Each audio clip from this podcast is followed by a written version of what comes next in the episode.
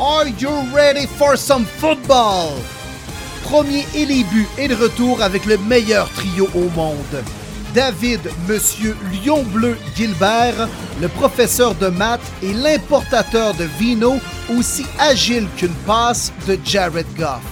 Martin Marty Bronco Saint-Jean, le courtier immobilier aussi à l'aise qu'un QB des Broncos dans sa pochette avant Wilson. Et William Willie Browns Boivin, le journaliste aussi pertinent qu'une entrevue de Belichick et aussi éthique que les Bruns.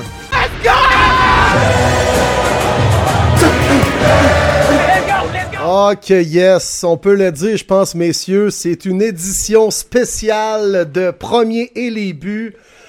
Pour la première fois, on se retrouve les trois ensemble. Je vois Dave devant moi, je vois Marty devant moi. Et nous sommes là pour enregistrer Premier et les buts. Comment allez-vous, messieurs? Très excité les boys, enfin on se rencontre les trois en vrai. Premier podcast en presque deux ans qu'on se voit.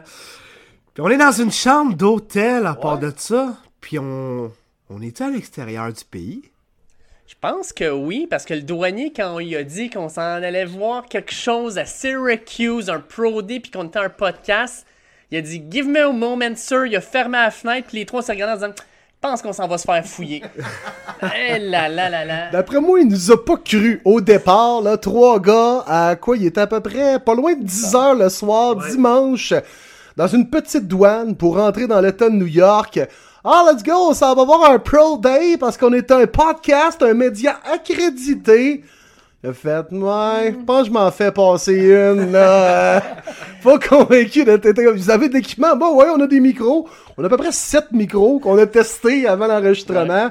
Puis ça donne ce que ça donne. Fait que, hey, les boys, c'est c'est extraordinaire. On est aux States, à Syracuse, pour voir le Pro Day de notre chum collaborateur Mathieu Bergeron, qui est avec nous depuis les tout débuts de cette aventure-là. Puis c'est une grosse journée pour lui. On va être sur le terrain pour vivre ce moment-là à côté de Mathieu. On aura même la chance d'y jaser directement sur le field.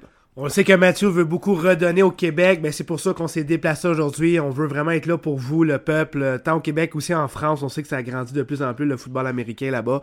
Mathieu, tellement généreux avec son temps, il nous a confirmé qu'on va pouvoir lui parler direct après les drills. Hey les gars, on va être sur le terrain. Ouais. Fait que là, vous, vous écoutez ce podcast spécial là en Syracuse, mais dites-vous que c'est le même principe que quand on est, on est le mercredi soir. Là. On prend une bière ensemble, mais là, vous êtes sur le terrain avec nous.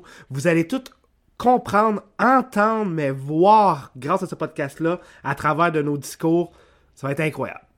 Écoute, ça va être un beau moment. Puis euh, écoute, le fait déjà qu'on ait eu l'accréditation média, Syracuse nous l'a dit, c'est la première fois que l'accréditation média est donnée à un podcast. First Angle Podcast! Et voilà, First Angle Podcast. Euh, écoute, on se pointe là, nous autres, euh, sans prétention. On est là pour, euh, pour voir Matthew. On va voir, euh, dans le fond, ce qu'on est capable de faire. Vous allez voir au cours du podcast, dans le fond, le, le- le résultat de nos efforts. Euh, vous écoutez ça jeudi matin, jeudi après-midi, jeudi soir. Ben, nous autres, on est lundi matin présentement. Il est 9h52. Voilà.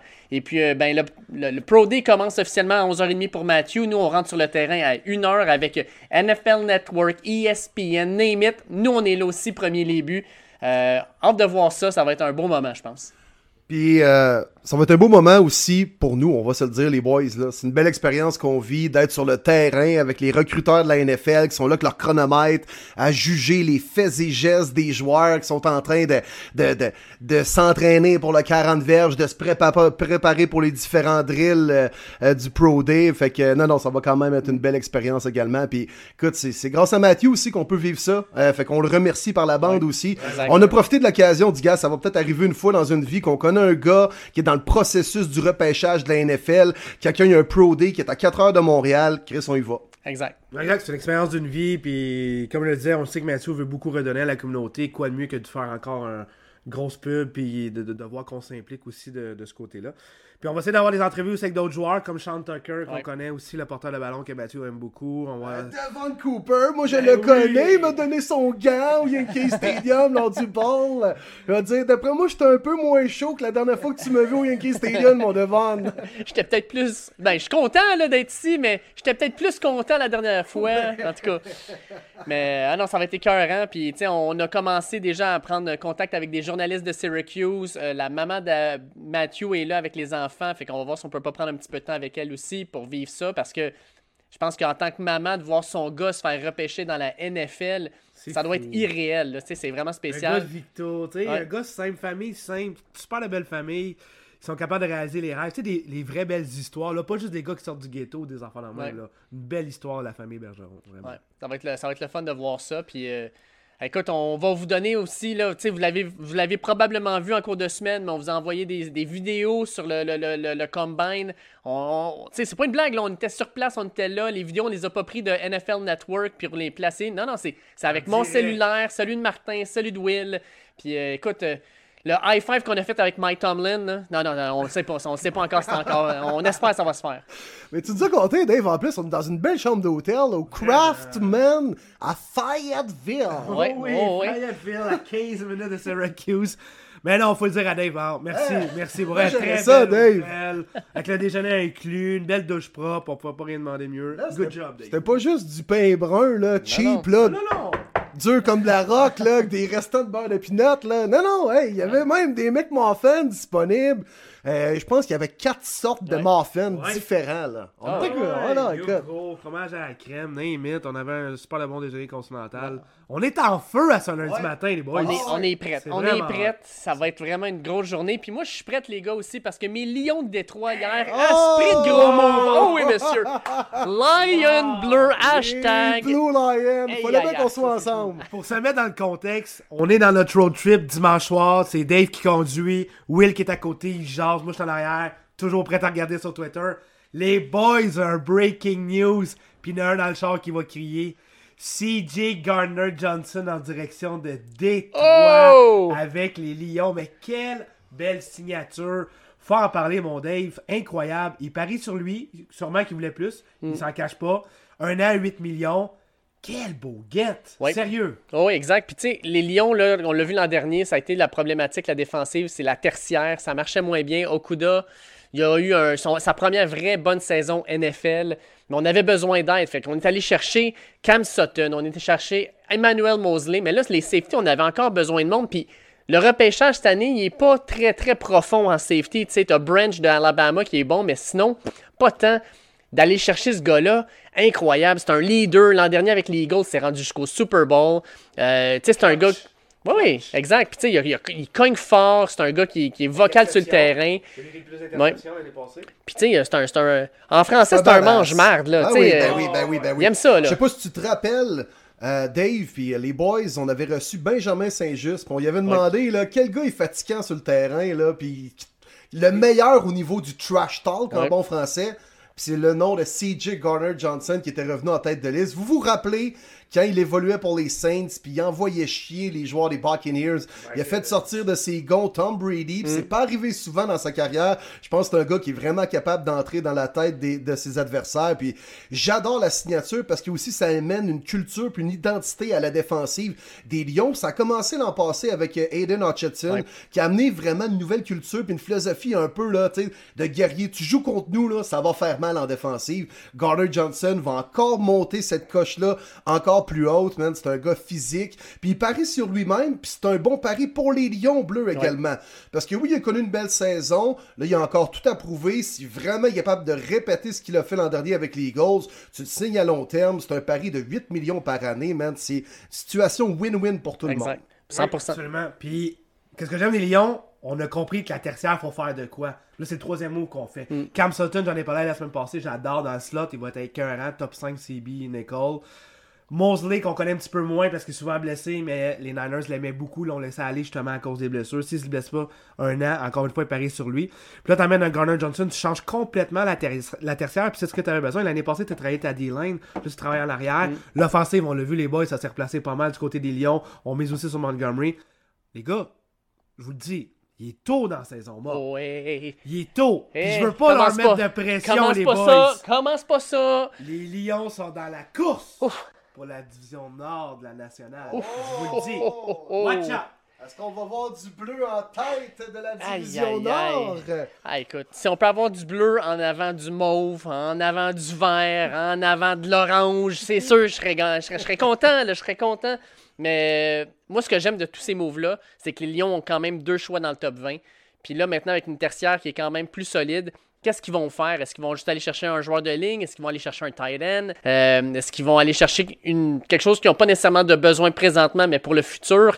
Euh, Il y a des rumeurs comme quoi que peut-être que Anthony Richardson pourrait être dans, dans- dans les plans. J'ai hâte, là. Best player available. Ouais. Ne pas changer cette philosophie-là, ne pas penser aux needs de tout de suite. Parce que les Lions, c'est quelque chose qu'on bâtit. On s'entend, c'est pas Super Bowl cette année. On Non. est d'accord tout le monde là-dessus. Mais si tu as cette philosophie-là, tu vas être gagnant sur 10 ans. Écoute, je me rappelle pas de la dernière fois que les Lions ont eu le choix de draft the best player available. Ça. a toujours été, ça a toujours été un need tout le temps. On a toujours eu des besoins partout. Là, de pouvoir dire qu'on a une équipe avec des, des joueurs établis, on a des gars qui sont dans des bonnes positions, fait qu'on va aller chercher le meilleur joueur pour juste prendre notre niveau puis le monter d'un cran. Écoute, c'est- du bonheur, c'est du bonheur. Puis ils peuvent pas être perdants avec ce choix-là. Parce que même si c'est Richardson, puis on décide de le, de le développer derrière Goff, peut-être que dans trois ans, ça aurait pu être un pari très payant. Mm.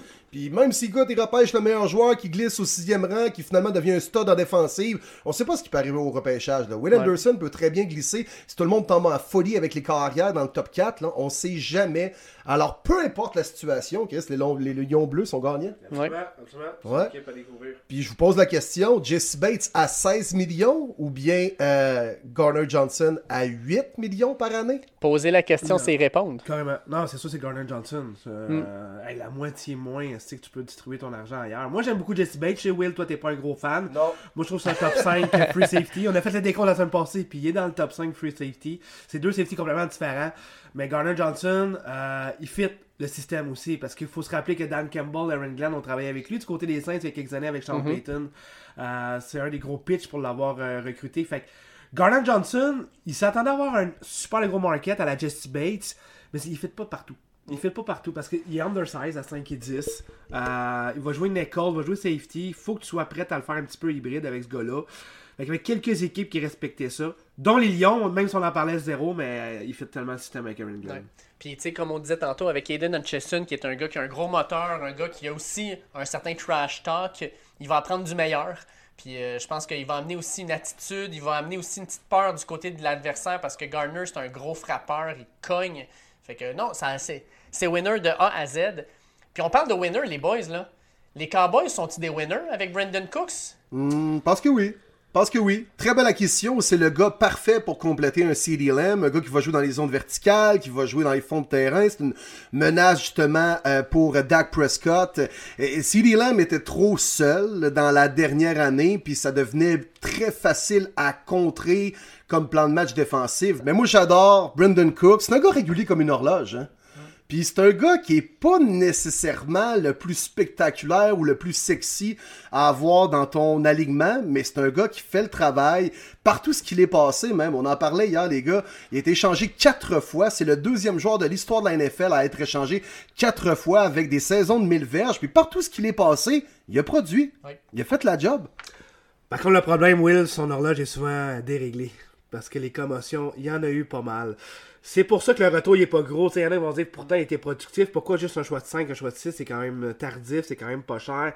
Le gars, on se cachera pas, il a une commotion de plus jouer au football. Euh, je suis même surpris qu'il soit encore sur ses deux pattes. On l'a vu cogner au Super Bowl, on en parlait hier dans le char. C'est qui qui l'avait cogné? C'est ce qui qui l'avait cogné? Malcolm Jenkins. Il a pas cogné, il l'a assassiné. Ouais, ouais, vraiment. Fait que c'est sûr, c'est un good get si le gars peut rester en santé. Euh, c'est un beau complément. Mais, Diop toujours disponible, hein? Mm-hmm. Me semble être Cowboys, Colin. Je sais pas. Si tu... Je sais pas. Cowboys, ça faut que tu prennes le step, là, à un moment donné. T'as toujours des bons line-up, mais tu te choques en première ronde, tout le temps.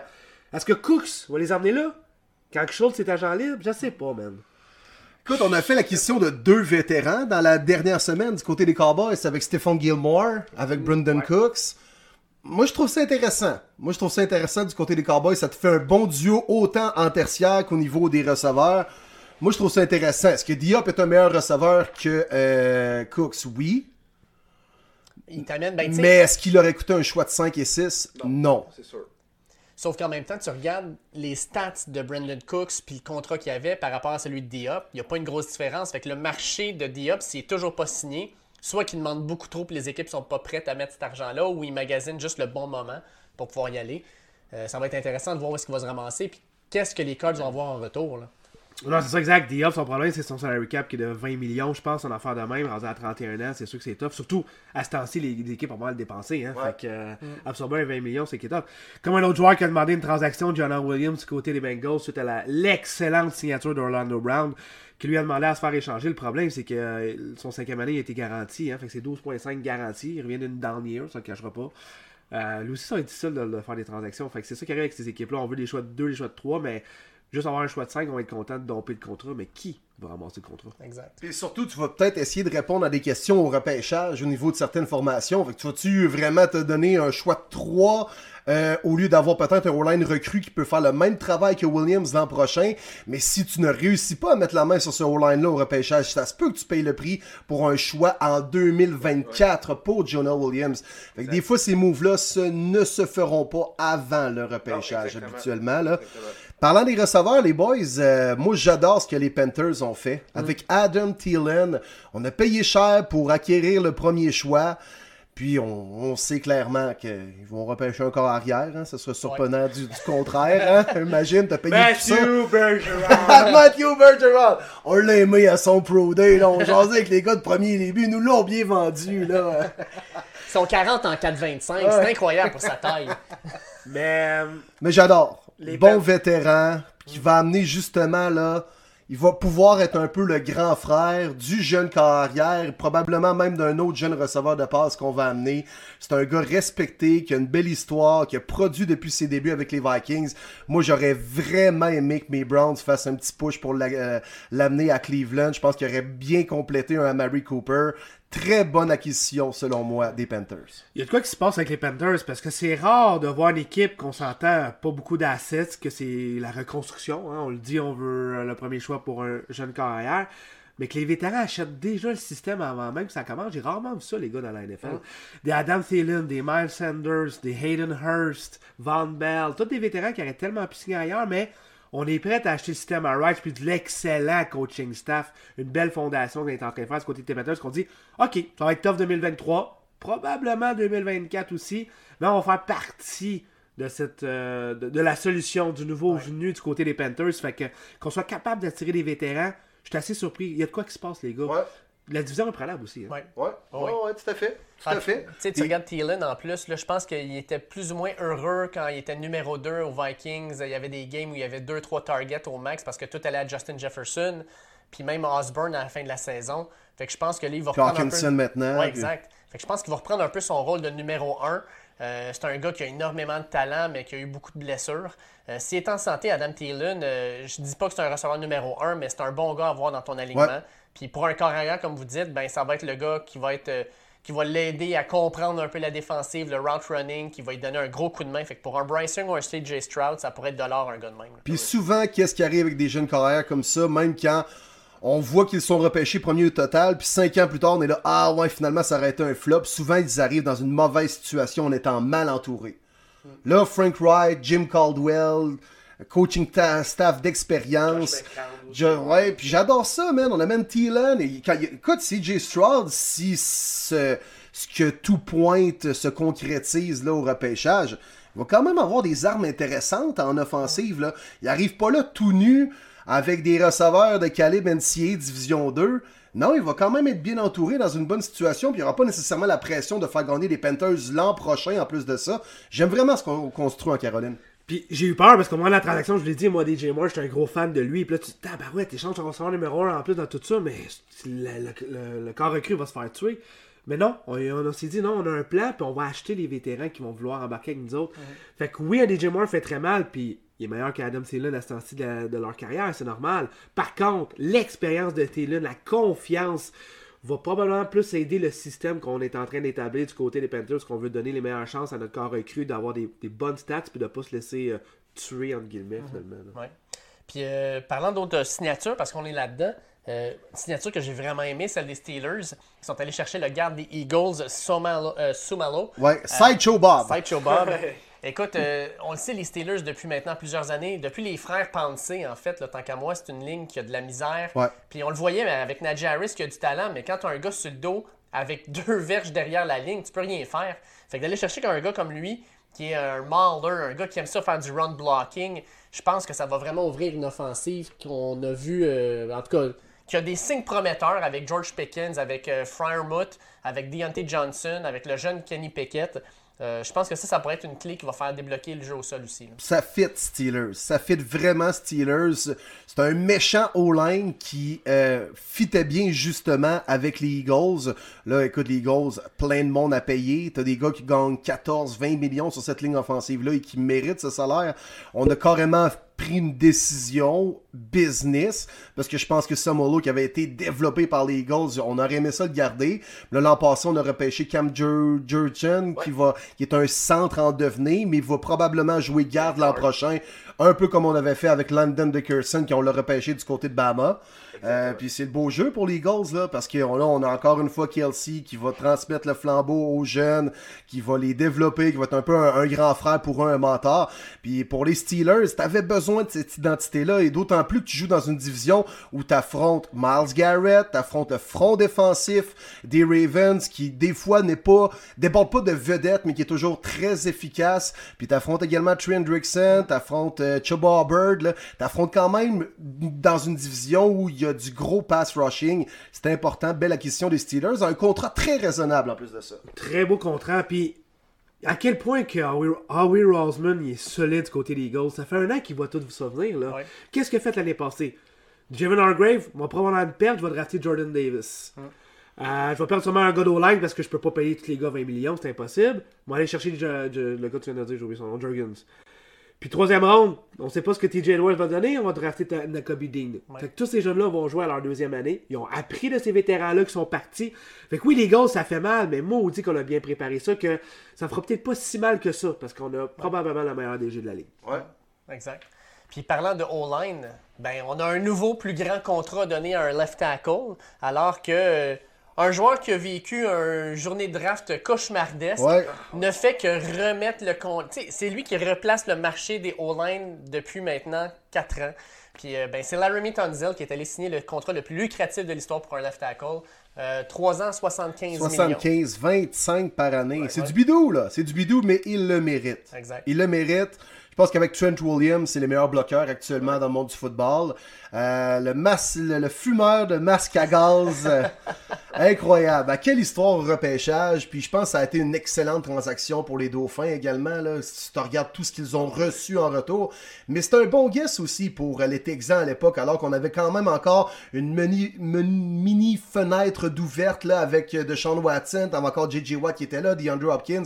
On a quand même eu des bonnes séries où on terminait 12-4, puis on m'a emmené même en série, on menait quoi, 21-0 Ouais. contre les Chiefs, Ouais, là, avant de s'effondrer, puis il était pas très très loin du Super Bowl. Puis ça a quand même été payant à ce moment-là. Bien sûr, les Texans sont en reconstruction, mais regarde, t'amènes un Bryce Young, là, puis immédiatement, là, son bloqueur à gauche, c'est Laramie Tantil. Chris, voilà. c'est pas un cadeau, ça? Ah, t'as, une, co- t'as une ou deux secondes de plus pour faire tes jeux. Mais exact. Puis je suis tanné de voir les équipes qui veulent justement entourer les jeunes euh, corps avec euh, des receveurs ou des porteurs de ballon, whatever. Non, non. La base, c'est quoi? La maudite O-line. Puis c'est souvent la faiblesse aussi de ces équipes-là. Il leur manque un QB, mais il leur manque aussi une O-line. Texan compris, Gegard, peu importe le prix, on va te garder Tonsil parce qu'on veut vraiment pas que notre corps se fasse tuer. Fait que c'est une très très belle situation. Pour lui, financièrement, il peut pas demander mieux. Euh, il est prêt à embarquer dans le système de Ryans, qui va être une, une autre reconstruction du côté de Houston, mais la fierté de protéger le, le prochain prodige, puis de, de- de vouloir que ce jeune corps-là se blesse pas. Ouais, puis la façon dont, dont on parle, je pense qu'il y a bien des équipes qui ont vu les Bengals faire avec. euh, bon, on a Joe Burrow, on est allé chercher John Chase, checker notre offensive comment elle est forte. Euh, Il n'y a pas beaucoup de corps arrière qui est prêt à se faire frapper 72 fois dans une saison, de se relever avec un sourire et dire OK, on fait un autre jeu. Je pense qu'il y a bien des corps arrière dans la ligue qui aimeraient ça avoir le 2 secondes de plus pour se débarrasser du ballon puis éviter de se faire ramasser à chaque fois. Burrow, c'est une exception. Pas plus compliqué que ça. Il est une exception. Exact. Parle-en à Andrew Locke. ouais, exact. Ouais, ben oui, carrément. Tu sais, y a eu l'O-line après sa retraite, tabarouette, ce gars-là. C'est un prodige, c'est Ben oui. plate, ça, beau. Ouais, c'est c'est vraiment dommage. Fait que, tu sais, tu veux avoir, surtout, mettons, Bryce Young, là, à 5 pieds 10, même pas 200 livres. Tu veux qu'il reste debout. Ouais. Tu veux qu'il soit capable de faire ses passes sans se faire frapper. Puis, tu sais, c'est pas le plus gros gars. On a vu ce qui s'est passé avec toi cette année. Ça a été malheureux. Euh, toi est un petit peu plus gros que Bryce Young, mais pas tant que ça. Euh, fait qu'on veut vraiment le protéger. Fait que si c'est Bryce Young, crime, les Texans vont être en business, ils vont avoir leur left tackle, ils ont leur corps arrière, ils ont maintenant leur running back aussi. Euh, fait qu'il va rester, mettons, des receveurs à aller chercher. Ouais. Puis ça, ben. Il y a même John Mitchie qui va commencer à jouer cette année. Oui, exactement. Oui. Intéressant. Lui qui revient de son cancer. là. J'ai bien hâte de voir. ça. Lui aussi, belle histoire, notre Canadien. Là. Oui. Ouais. Vraiment, vraiment. Puis Demico Ryan, ça, on achète le système complètement. Euh, Il y a même des vétérans. Jimmy Ward qui a signé là aussi. Euh, c'est sûr que ça va être difficile à tirer. Évidemment, on sait qu'on est dans la cave, mais genre l'équipe qui pourrait s'en sortir vite. Ouais. Tellement bien coaché, d'après moi. Ouais, là. 100% d'accord.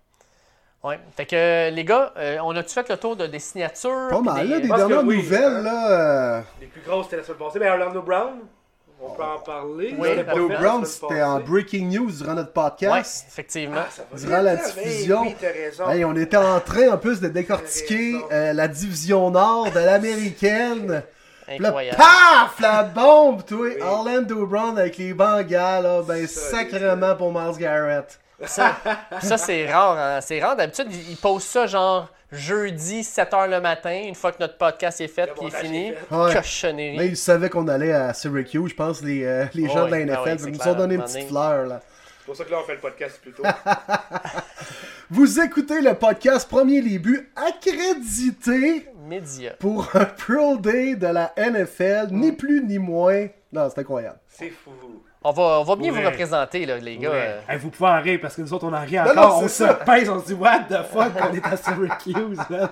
Ouais, c'est hot. Puis on veut que vous ayez du fun, que vous soyez contents de, de- d'entendre tout ce qu'on voit. Tu sais, c'est vraiment ça qu'on veut. On veut vraiment transmettre la passion. Puis euh, c'est hot. Ah non, C'est- ouais. hot. Ah oui. Vous pensez que. Écoute, je reviens un peu à notre euh, introduction pour revenir un peu à Matthew, mais admettons là, que vous êtes dans ses souliers aujourd'hui, puis là, ce matin, on aurait même, même aimé déjeuner avec lui. C'est pas parce qu'il voulait pas, c'est parce qu'il était occupé, puis il avait déjà des déjeuners prévus avec des équipes de la NFL. Ouais. Mais tu te lèves le matin, tu t'en vas dans la douche, là. Tu te prépares comment? Sacrifice, euh, il faut que tu à une ça. journée comme ça, à performer sur un terrain avec à peu près 50 personnes qui a un petit chronomètre puis un calepin, qui te regardent, même si t'as bien fait, ils démontrent aucune émotion. Ils sont pas déçus, ils sont pas heureux non plus. Poker face, démontrent rien. Là, tu dois te vendre en entrevue après, et pas seulement sur l'aspect football, mais également te vendre comme personne. Je pense que Matthew est très bon là-dedans, j'en ai aucun doute. Mais calvaire, ça doit être stressant, Chris. C'est sûr. Sauf que là, en même temps, il y a eu l'expérience du Senior Bowl, l'expérience du NFL Combine qui est énorme. Moi, je pense qu'aujourd'hui, Mathieu, il doit avoir la mentalité de crime. Je vais avoir du fun. Ouais. C'est la dernière fois que j'étais à Syracuse. C'est la dernière fois que j'étais avec mes coéquipiers du Orange avec qui j'ai passé 4 ans. Tu sais, Sean Tucker, Michael Jones, euh, Coop. Euh, moi, je pense qu'avec lui, là, man, on va avoir du fun aujourd'hui. Euh, moi, c'est. Tu sais, on va le dire, là, Mathieu, c'est le fer de lance de cette cuvée-là. Tu sais, c'est lui qui va être repêché le plus haut. Euh, les yeux vont être tournés vers lui. Puis moi, là, avec lui, je dirais comme, hey, les boys, suivez-moi, man, on va avoir du fun. Je vous donne l'opportunité de vous faire voir par toutes les équipes de la NFL. Euh, donnez votre meilleur. Puis moi, ben, man, let's go, man. Je vais avoir du fun avec vous autres. Puis ça va être une belle journée. C'est exactement cette approche-là qu'il faut qu'il y ait, Mathieu. Ayons du fun. Écoutez, la pression tombe aujourd'hui. Je pense qu'il n'y a pas autant de pression qu'il y a eu dans les autres euh, événements que tu viens de nommer, Dave. C'est let's go, les boys. On est prêt à prouver. Game tapes sont là. Combine est là. Tout est fait. Des petites choses à améliorer, mais je suis confiant. Tu sais, il va sortir là confiant puis va avoir du fun. Let's go, les boys. C'est notre dernière sortie ensemble. C'est- ça l'approche. Je pense pas qu'il se réveille en, mettant, en matin en disant ah, si je suis stressé, euh, euh, telle affaire, faut que, pas que je m'offre, whatever. Non, non, je pense que c'est vraiment on va être du fun. On prend ce coup. Ouais. Les 32 équipes de la NFL vont être là. Écoute, à Québec, j'ai vu un Pro Day avec Mathieu Betts, Anthony Auclair. Il y avait une vingtaine d'équipes de la NFL. À Québec, pour un seul joueur. Imaginez-vous à Syracuse, avec quoi il y en a 7 Il y a sept joueurs. Écoute, on pour a. le Pro Day. Fait que Exact. les 32 équipes de la NFL vont être présentes et surtout beaucoup de coachs de la ligne offensive. Faisant du millage un peu sur ce que tu disais, Dave, alors que Matthew, c'est clairement le gars euh, qui a peut-être le plus de potentiel parmi les joueurs de Syracuse présents au Pro Day. Alors oui, il va y avoir des recruteurs de chacune des équipes, mais je pense également beaucoup de l'aspect de la ligne offensive Ouais. pour pouvoir attirer un gars comme Matthew dans notre formation. Ah, Écoute, ça va être une grosse journée pour la majorité de ces joueurs-là, mais tu sais, je pense à un Sean Tucker qui a été blessé, qui n'a pas vraiment performé au combine. Là, c'est sa grosse journée à lui. Garrett Williams qui a eu un turn ACL, qui va fort probablement faire un petit peu de pratique aujourd'hui, qui va essayer de courir. Grosse journée pour lui aussi. Euh, Michael Jones qui n'a pas fait la NFL Combine, ça va être la première fois qu'il va devoir être devant toutes les équipes de la NFL au même moment. Puis pour moi, c'est un des meilleurs linebackers de ce repêchage-là, mais c'est juste qu'on n'en parle pas beaucoup. Il va peut-être sortir 4e, 5e ronde. Il m'a impressionné. Gros moment pour lui. Andre Schmidt, leur punter, qui a été un Lou Garza finaliste pour le, titre de meilleur punter dans la NCAA. Grosse journée pour lui. Les deux capitaines avec Matthew qui vont être là aussi. Euh, eux autres aussi, là, c'est une occasion de se faire voir. Fait que tout le monde là, a une grosse journée. Je pense que ça va être, euh, ça va être excitant, Krim. Ça va être excitant de, de voir ça pour les gars. Puis euh, moi, là, écoute, on va sûrement voir Mathieu courir le 40 verges. Là. Ouais. Euh, écoute, c'est pas tous les jours que tu vois un gars de 6 pieds 5, de 330 livres courir all out, là. Puis de le voir courir, puis te dire, Chris, il court plus vite que moi, attends un peu, là. Euh, ça, ça va être écœur, hein. Ça va être vraiment le fun de voir les drills. Puis, tu sais, j'en parlais au, euh, à BPM Sports cette, en fin de semaine, mais tu sais, le, le combine, tous les joueurs font exactement les mêmes drills. Tu sais, tu sais exactement ce qui t'attend. Là, ça va être le O-line coach, mettons, des Packers qui va dire OK, man, je te fais faire un, un exercice, puis il faut que tu t'adaptes, il faut que tu répondes aux instructions, il faut que tu sois vraiment là, quick sur tes pieds. Euh, J'ai hâte de voir comment ça va, ça va se dérouler. On va avoir un bon deux heures là, sur le terrain à regarder ça, à voir les différents joueurs avec les position coach. Euh, expérience unique, vraiment une expérience Ouais. unique, j'ai hâte de vivre ça. En direct sur le terrain, les boys. On sort pas les estrades, là. Non. On est live. On va jaser avec du monde. La NFL, c'est clair. Je veux voir le score des Broncos. Je veux jaser avec. C'est sûr, je vais le trouver tout à l'heure. c'est ça qui est fou. On va le vivre avec tout le monde sur le terrain. Moi, ça me fait juste capoter. Wow. C'est de l'émotion, ouais. Exact. Ah, puis c'est la première fois, les boys, qu'on se retrouve ensemble pour un événement, même pour enregistrer un podcast. C'est Ouais, c'est hot. c'est comme surréel. Ah, écoute, tu sais, moi, je suis à tr- je suis à 4 heures de route. Tu sais, moi, je suis pas loin de Montréal. Euh, Martin, il est à 5 heures de route. C'est pas si pire. Mais toi, mon Will, même, tu descends de Rivière-du-Loup. Ah, ok, oui. 8 heures de route pour être là. Euh, tu sais, on s'était déjà vu dans le coin de Charlevoix. On a déjà, tu sais, tous les podcasts, on se voit, on a la caméra. Mais d'être là, les trois ensemble, euh, c'est vraiment sharp. Fait que, euh, non, ça va être une super journée. Puis écoute, les gars, moi, je vais finir ça avec un moment fort. Aaron Rodgers puis Lamar Jackson. Ça, ça, ça, ça bouge pas. Il n'y a, il y a rien qui se passe. Moi, je vais finir là-dessus. Je vais finir Deux sur. euh, dossiers. deux dossiers. Je vais finir ça là-dessus, moi. On Écoute, va finir ça là-dessus. Tu veux qu'un un heure de plus? Parce que là, écoute, on entend que Ah. Lamar Jackson va faire une entrevue avec lui-même sur YouTube, ce qui est complètement con. On a Tu sais, quand on dit de contrôler l'information, les questions, hein, tu sais, quand l'intervieweur est interviewé, là, ouais, tu sais, par c'est- lui-même. là. Là, là. Il écrit sur sa, dans son cahier Canada, là, question 1. What is your name? Penses-tu qu'il va répondre à l'animateur? Hey, bonne question, hein? Oh, oh. Oh, ça serait coq. Très bonne question. Oh, Excellente oh, question, oh, Guillaume. Ah oui. Oh, la mort, la mort. Question qui tue. Oh, oh, oh, oh, oh. Écoute, pour Rodgers, on le sait tous, ça va être un membre des, des Jets. C'est juste Quand? savoir Quand? Quand? Moi, ça sera pas avant le repêchage. Ouais, ça hein? sera pas avant le repêchage, ça va se dealer là. Euh, Packers, écoute, ils ont le leverage, moi je te dis, parce que les Jets, ils veulent pas trop attendre. Tu veux l'avoir au minicamp, tu veux que ça que ça s'accommode avec euh, l'offensive là-bas. C'est sûr, c'est deux, deux offensives qui se ressemblent, mais quand même avec tes nouveaux coéquipiers, Garrett Wilson, Brees Hall, ta O-line. Tu le veux dans les minicamps, tu le veux au, au camp d'entraînement. Les Packers en sac sont pas pressés. Le bonus doit être versé d'ici le 6 septembre. Ils s'en foutent, eux autres. Ils savent qu'ils joueront pas pour les Packers cette année. Mais ils peuvent juste faire chier les Jets là-dedans. Fait qu'eux veulent le first pick. Les Jets veulent pas le donner pantoute. Fait que là, on est dans une impasse. Moi, je pense le premier, le earliest, le plus tôt qu'on peut faire la transaction, c'est au draft. Ouais. Puis sinon, ça va être en juillet, boys. Ouais, c'est ce qui serait complètement fou pareil, tu sais. Puis les deux équipes se sont peinturées dans un coin.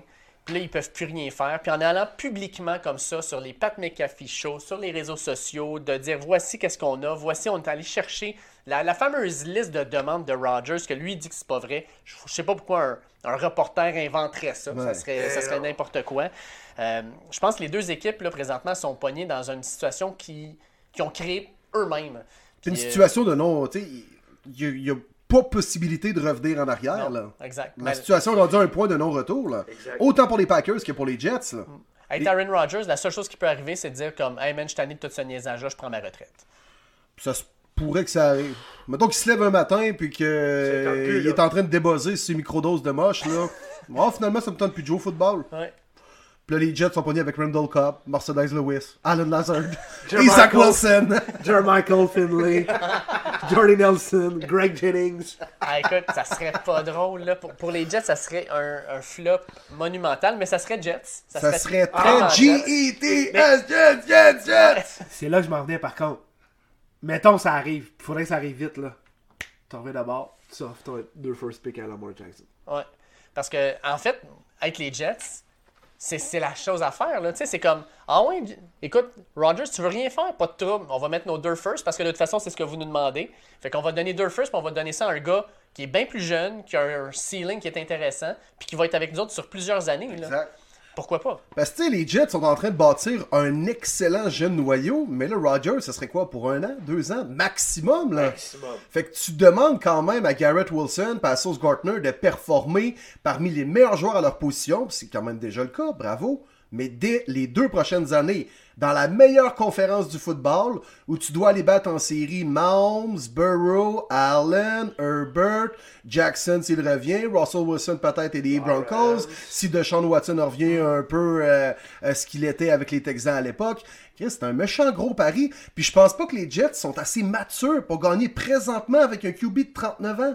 Exact. Puis qu'est-ce que Rogers a gagné ça reste les Jets? On en parlait beaucoup durant le- notre road trip, mais honnêtement, reste dans la nationale. Tu sais, là, c'est sûr, la situation, comme tu dis, dans une impasse, c'est fini. Il peut plus être un membre des Packers. Mais lui, puis même les Jets, ce que vous voyez, vraiment Super Bowl contender, c'est excitant, c'est le fun. Ça va faire des belles saisons. On va rentrer en wild card. Peut-être la division, mais encore là, j'en doute. Mais après ça, est-ce que vraiment tu te vois aller jusqu'à la fin? Tu sais, c'est beaucoup payé pour une franchise que dans un an, on va recommencer le discours. C'est là que j'ai la misère à comprendre le fit des deux côtés, honnêtement. Ouais. Ouais, puis tu sais, quand t'en as parlé la semaine dernière en disant Rogers il était à 90% sûr de prendre sa retraite avant d'aller de faire sa fameuse retraite dans le noir, là. Je, je comprends pas. Je comprends pas pourquoi ce gars-là s'impose ça à nouveau. Euh, écoute, Ça ça ne tente lui pas. tente pas tant que ça de jouer au football cette année si on lit entre les lignes. là. Ah ouais, tu est-ce que c'est parce qu'il a le goût d'avoir 50 millions de plus dans son compte en banque? Si c'est le cas, je peux le comprendre. Moi, Ben, avoir je- 50 millions aussi, j'aurais le goût, là. je cracherai pas là-dessus. Exact. C'est Doc, Ouais.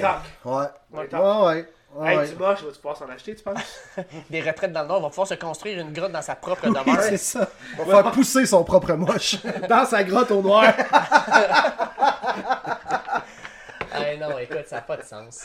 Ah, le 13e choix total du côté des Jets. Est-ce que vous donnez ça aux Packers? non. Non. Ah non, non, non, tu peux Ah. pas. Mais non, mais non. Non? T'es dans une culture que tu développes, t'as quand t'as été. Fait que le rendu au draft, ça se peut que t'aies même pas encore de carrière pour l'an prochain. Là. Non, tu prends le best player available. Et t'as surtout laissé aller le meilleur acteur au monde, Mike White. Oui. Oui, oui. Puis, tu sais, moi. La tu tapeur sais, de Bill. Ah, écoute, tu sais, c'est c'est fou, là. Tu sais, Gardner Minshew qui s'en va avec les Colts, très bonne signature des Colts, mais tu sais, ça aurait été un bon carrière avec les Jets aussi. Oui, Euh. Le boulanger, Baker Mayfield. écoute, peu importe, là, mais là. Baker avec les Jets, ça aurait été drôle. Darnold qui revient. Ouais. Sacrifice. je vois Casper, tu sais, je vois des fantômes. Ah. Casper. Mais euh, fait que, tu sais, ça va être intéressant de suivre ces deux gars-là. Je pense que Lamar et Aaron, c'est les deux grosses cartes à tomber qui restent. Tu sais, on peut parler, mettons, euh, de certains agents libres qui restent, là, mais ça reste que c'est ces deux gars-là, présentement, qui vont avoir un impact majeur sur la saison 2023-2024. Mais la mort, les gars, je vous le dis, ça, ça bougera pas. Il y a personne qui va le contacter. Ils veulent. Même le propriétaire des Ravens l'avait dit quand Deschamps a avec les Browns. Quelle gaffe que les Browns ont fait. C'est pas vrai qu'on va faire ça des contrats de même. Fait que même eux autres veulent pas le donner, puis ils se parlent entre eux autres. Là. Ils veulent pas des contrats 100% garantis aux joueurs. Puis je peux comprendre leur, leur philosophie de leur côté. Est-ce qu'on parle de collision Probablement, mais je pense qu'on veut juste arrêter ça, ces affaires-là, justement. Puis la prochaine question, c'est Lamar va-tu faire son Le'Veon Bell? Eh boy. Oh! Intéressant. Poser la question, c'est y répondre. Je serais pas surpris, il y a pas Moi, moi aussi, je serais pas surpris. Ouais. Il s'aime pas mal. Livian Bell, ça avait, ça avait ter- ça s'est terminé avec les Jets aussi. Oui, c'est vrai. Fait qu'écoute, euh, Là, il se bat pour sa vie, c'est Ouais. ce que je veux dire. Il fait des combats de boxe, je pense, pas de- UFC, je pas ouais, ouais. C'était pas battu contre Frank Gore, semble. Oui, oui, il a fait un calique. Ah, Ça va super bien. hein. ça a vraiment dérapé Ben, c'est, c'est, il rapidement. faut se le poser pour elle. Lamar, c'est pas Ouais. une garantie que ça va être le corps partant des Ravens en 2023. Là. Puis, tu sais, Ça va être qui sinon? Snoop Huntley? Snoop. Snoop D-O-Double G! Ah, mais c'est même- ça à surveiller pour Puis même 13e choix, là, les quatre bons corps arrière vont être partis aussi dans le sûr. repêchage. Fait que, Kim, les, Jets sont vraiment dans une situation où ils doivent faire un coup d'éclat. Les gros noms, Jimmy G, Derek Carr, sont Signé. déjà signés. C'est parti. Tu l'as eu, Dave? Derek Carr, pas David Carr. Ouais, je l'ai. Merci. Mais là, je suis déçu, là. J'attends, je veux pas finir le podcast Ah. sans un petit lapsus. Ah non, Dave, pas, là. là. C'est qu'il est trouve Il ça- est en plein contrôle de ses moyens, là. Ça marche pas, là. Le podcast, il est plate, là. C'est qu'il est 10h30 le matin, pas le soir. C'est- Voyons, Je suis réveillé, là. Ça va bien. Ouais, ouais. Ça va être toute une journée, les boys. Ah ouais. Ça va être toute une journée. Vraiment, vraiment. Euh, Fait que c'est un podcast spécial. Tu sais, On tient à vous le dire. Cette semaine, on prendra pas les questions quoi que ce soit. C'est le, tu sais, on fait un podcast spécial Syracuse. On va tout poster ça cette semaine. Mais inquiétez-vous pas, on va revenir à la normale la semaine prochaine. Mais je pense que vous êtes contents d'avoir un podcast spécial. Ouais, c'est, fou, c'est unique. là. Quand même, il est là. C'est pour la première fois, les boys, nous sommes ensemble. On enregistre un podcast ensemble. Là, on est dans la chambre d'hôtel à Syracuse avant le Pro Day. C'est là, c'est une semaine Ouais. spéciale à premier début. Puis merci encore une fois de participer en grand nombre. Il y en a plein qui euh, veulent embarquer dans le mock draft des fans. Oui. Euh, les gens nous ont écrit encore des commandes de hoodie Ouais. le week-end dernier. C'est incroyable. C'est motivant de, de- de poursuivre cette aventure-là jusqu'au repêchage. On va être là, fidèle au poste, même au combat, six semaine après semaine. On va avoir du gros contenu encore une fois. Puis je pense que euh, ce qu'on fait cette semaine, les boys, là, ça va nous permettre peut-être d'accéder à un autre petit niveau. Puis on le fait pour les gens, honnêtement. On veut que les- la, communauté, la communauté soit contente de dire Colin, premier, les buts sont là pour nous autres, donner de l'information puis d'être présents sur le terrain. Qu'on peut pas être plus que ça. Ouais. On le dit, Ah, mais on que- va vraiment être sur le terrain. Ouais. Là. On est là pour vous, gang, là, vraiment. là. Ouais. Au sens propre et figuré. Oui, c'est ça, exact. Puis, tu sais, on n'est pas. euh, tu sais, j'attaque aucun autre podcast, mais tu sais, on n'est pas relié à aucun média. euh, Même le compagnie. douanier nous l'a demandé. Ouais, là, euh, venez vous faire du contenu pour un média associé genre CBC. Bon, on aimerait, mais Non. non. no. fait que tu sais, on n'est pas associé à rien, on, on est associé à vous les fans. Tu sais, on fait partie de votre gang, on est dans les fans de la NFL, on partage notre passion. Euh, vous êtes des milliers maintenant à nous écouter à chaque semaine. Euh, c'est un honneur de faire ça avec vous autres. Puis, tu sais, on partage les choses avec vous, on, est, on échange avec vous. On va faire justement le, euh, le mock draft des fans. Fait qu'on va avoir 31 parce que, bien sûr, les fans des Dolphins, vous ne serez pas présents. Euh, vous avez fait du tempering avec Tom Brady. Et là là. Fait que, ouais. Fait qu'on va avoir 31, 31 membres de la communauté NFL Québec qui vont se connecter avec nous, qui vont faire leur choix dans un contexte euh, le fun, euh, agréable, bière à la main. Puis euh, c'est comme si on était au total 34 assis autour d'une table à faire ça. Ça va être écœurant, j'ai déjà hâte. L'an passé, un de nos épisodes préférés, puis on n'avait pas le choix de le refaire encore cette année. Ouais, une bière avec moi, ou un rum and coke avec Martin, ou une bonne petite coupe de vin avec Dave. Un petit chardonnay Un de la Californie. Ah, ouais, ouais. ouais, un bon vieux car- Cabernet Sauvignon, le. Ouais, Don't talk to me about Merlot. Hey, Peut-être juste avant de se laisser, les gars, je veux qu'on joue un petit jeu. Go. Selon vous, Matthew sort où, quand, comment, avec qui? Deuxième round, Steelers. Hey, Mike Tomlin l'aime beaucoup. Je sais pas c'est quoi leur numéro par exemple. Ça doit être 40 cucs d'après moi. Je sais pas par cœur. Je vais te dire ça. Le premier choix des Steelers en deuxième ronde, il est, il est le 49e. C'est tard, c'est tard. Dave, Dave, je te dis pas qu'il va repêcher 49 par exemple. Oh! Deuxième round, Steelers. C'est ce que j'ai dit. Trade Tomlin- up? Oui, trade up. Tomlin l'aime beaucoup. Puis, ce qu'ils ont fait, meilleur O-line, c'est drôle, il manque un left tackle à Pittsburgh. Je dis ça, je dis rien. Oh, oh, quand même, quand même. Moi, Drop Mike Martin Saint-Jean, là. je, moi, je dis ça, On le mais fait-tu, hein? il l'a- il l'a vraiment mis par terre. Il l'a vraiment mis par terre. Moi, je le vois sortir avec les Colts d'Indianapolis au choix 35. Euh, tu le mets à côté de Quentin Nelson, là. Oh, ça serait écœurant. Ah non, les Steelers repêchent 32. Le premier choix de la deuxième ronde. Oh, c'est un échange? From Chicago. Ben oui, là, Chase Claypool. Chase Claypool! Steelers, je te l'avais dit, man! C'est sûr que ça va Hey, 32, écoute! Aïe, C'est sûr que aïe, ça aïe. je te dis, Steelers. Ils ont deux shots de deuxième round, j'avais oublié. Aïe, Il y a Drake Chase ben oui, Claypool. Chase Claypool, ça aurait été payant Claypool finalement! contre Bergeron, man! Je vous l'ai dit, boys! Canadien pour Canadien, let's go! That's it, on, on Ah, se croirait ben dans oui. NHL. Quel trade des Steelers! Wow! J'avais oublié! Il avait reçu T'as là, des semble, il repêche plus haut. Ben oui, 32, toi, from Chicago. J'avais oublié ce Incroyable. Aïe, aïe. Ils sont là, man! C'est clair qu'ils sont là! Ah, Toi, ton écoute, choix, Dave, c'est quoi? Ben moi, je m'en allais dire les Colts. Mais là, si je veux être one-up sur Martin, moi, je dirais que les Chiefs de Kansas City le prennent pour être right tackle Ah, moi, c'était mon choix. 31e. 31, là. Écoute, l'expérience québécoise a été payante Ouais. pour les Chiefs. Andy Reid adore les joueurs de ligne offensive. Tu sais, on a signé Jawan Taylor, oui, mais on a perdu un Drew Wiley, on a perdu Brown. Euh, ça, ça Ouais. ferait du sens. Ça ferait du sens. Moi, 31, Matthew Bergeron avec les Chiefs. Avec un petit C'est dans le pas domaine trop du cher. très possible. C'est dans le domaine du très possible. Mais, euh... ah, les Steelers, ça me ferait chier pareil de, pou- de devoir le détester un peu. là. Quoique moi, je respecte les Steelers. C'est probablement l'équipe de ma division dont je respecte le plus. Plus que les Bengals? Oui. Ok. Ouais, la, la Ohio. Ouais. Bengals, euh, Correct. La guerre de l'Ohio. Ravens, si, c'est écoute. euh, Ouais, ça, c'est une autre, Ah, paire- ouais. une autre paire de non, manches. Ça, ça, puis un cancer, là, c'est... ça puis un cancer. Ah non, mais ils m'ont volé mon équipe. Aïe, aïe, aïe. Tu sais, ils m'ont volé mon équipe. tu sais. Là, moi, il faudrait que je leur fasse une fleur puis que je les aime. Mais non, ça les chier. non, ouais. Ça, le mé- ça, le- Steelers. ça, ça le mérite Hey, mais d'être Mathieu. Bergeron avec le casse noir des Steelers avec stripe, un. Ah, ça, jaune. ah, ça fitterait. Ouais. Ah, ouais. Ce serait badass, là. Puis on rappelle le concours? Que nous allons faire au début de la saison 3 avec des chandails. On avait trois, maintenant on va passer à quatre, parce que NFL Fans du Québec va embarquer aussi dans notre euh, concours. On va avoir quatre chandails de la NFL signés par Mathieu Bergeron lorsqu'il va être repêché. Évidemment, on peut pas préparer ça d'avance.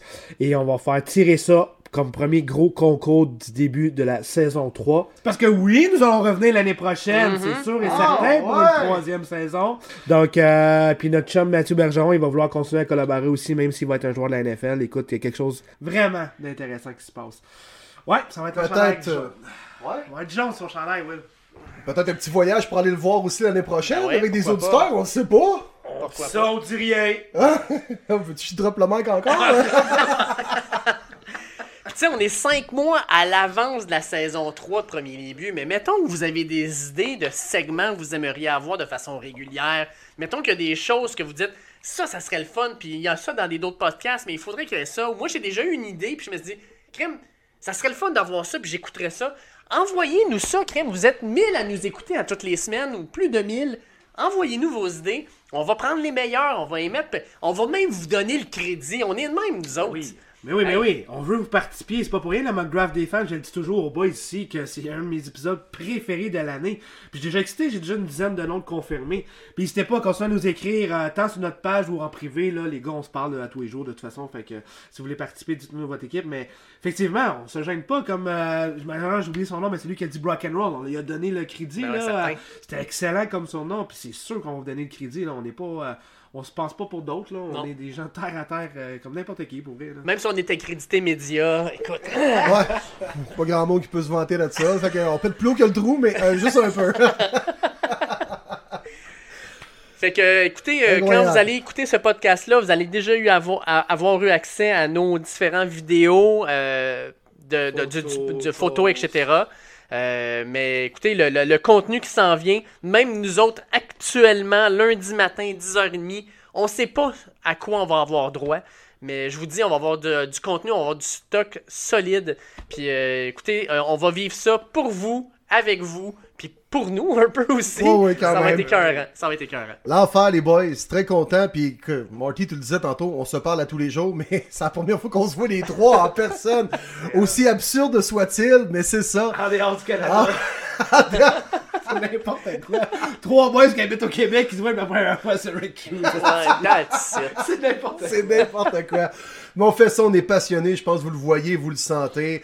Euh, merci vraiment d'être là. Et puis, euh, je me répète, mais je pense que cette semaine-là, cette opportunité-là, ça va nous permettre d'amener Premier Début à un autre niveau. Yes. Yes, merci toujours à NFL Fans du Québec aussi d'être euh, là avec nous depuis Day One. Mathieu Labbé, la gang, vous faites un job vraiment super des administrateurs. C'est le fun d'échanger avec tous les gens aussi, participer. On participe régulièrement, nous autres aussi. On a vraiment, vraiment beaucoup de plaisir. Merci tout le monde d'être là et d'être échangé avec nous.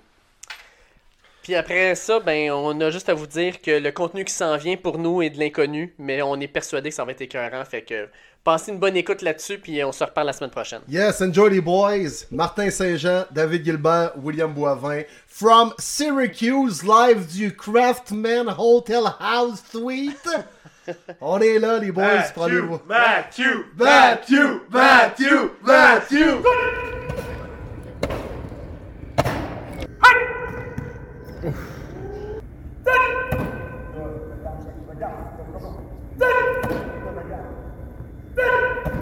Allez boys, on est live à Syracuse. on vient de voir le Pro Day de notre chum, notre collaborateur Mathieu Bergeron. Comment ça va mon Matt? Hey, ça va bien, toi? Ben oui, ben oui, super. Premièrement, comment tu as vécu ta journée? C'est un peu la dernière étape hein, en vue du repêchage? Ouais, c'était, c'était incroyable. Juste d'être de retour avec mes, mes, mes anciens coéquipiers, je pense que c'était ma partie la plus. euh, tu sais, ma partie favorite. Juste d'être avec, avec mes gars, avec les gars que j'ai travaillé dur pendant les quatre dernières années. C'était vraiment une expérience inoubliable.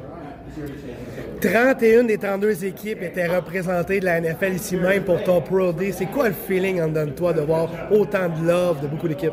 Ah, mais c'est, un feeling incroyable? Juste, juste, ça montre le travail fort que j'ai, mis dans le passé, puis on voit les fruits aujourd'hui, que ce soit dans les diffé- différents tests ou les différents drills euh, de O-line. C'est, vraiment tout ce que j'ai travaillé pour aujourd'hui. On voit le, le, résultat de ça, puis j'espère que j'ai, bien fait euh, aux yeux des coachs, puis j'espère que le téléphone va sonner euh, tôt, là, le 27 avril. Tu l'as bien dit, on a Ouais, vu un recruteur des Niners se dire ben go get me, man, go get me. j'ai dit, tu sais, je- parlais avec le recruteur des 49ers, puis là, tu sais, eux, ils n'ont pas un pic avant la troisième ronde. Puis là, j'ai dit, écoute, euh, si tu trade up, écoute, euh, appelle-moi, même. Mon, mon- mon téléphone il est prêt, là. Comment tu as vécu ça de vivre cette, euh, dernière pratique publique-là avec ta famille qui était là, qui te regardait, euh, tes frères, tes sœurs? Ça devait être quand même assez spécial. Là. Ouais, ouais, c'était vraiment spécial. Puis, tu sais, ma famille est tout le temps là avec moi dans toutes les étapes. Malheureusement, ils n'ont pas pu venir pour le combine. Puis, juste, tu sais, les avoir à côté de moi, tu sais, ça veut pas, ça me donne le support. Tu sais, veut pas, tous les yeux sont arrivés sur moi. Mais, tu sais, je sais que j'ai le support de ma famille, puis des gens qui m'aiment. Puis, ça, ça me donne un petit boost, puis ça me donne un petit support. Puis, s'il y, a- quelque chose qui va moins bien, ben, je sais que peu importe ce qui arrive, ma famille va être fière. Puis, euh, c'est ça.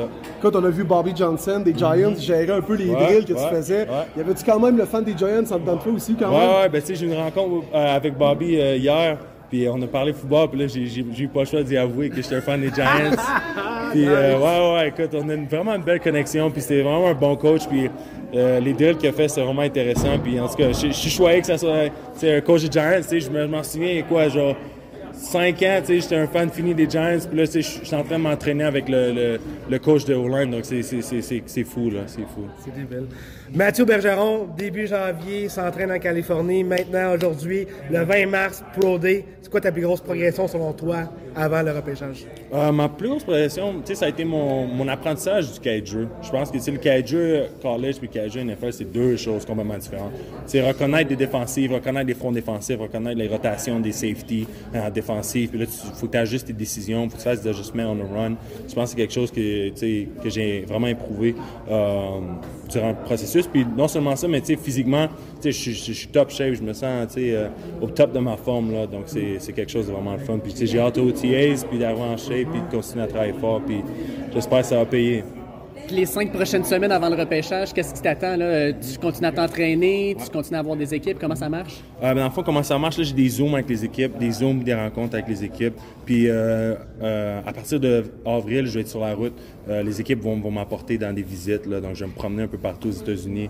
Euh, puis je- je- ça va être. C'est les facilités, tout ça. Ouais, ça, les voir les exact. centres d'entraînement. Exact, ouais, ouais, c'est ça. Les, les équipes, ils te fly out euh, tu sais, pour une journée. Tu couches là-bas, puis tu rencontres les coachs, voir les, les- les différentes euh, installations. Mais tu sais, c'est des- back-to-back. Un jour, tu peux travailler à Washington, puis le lendemain, tu es à Tampa. Alors, ça, ça va à Vegas.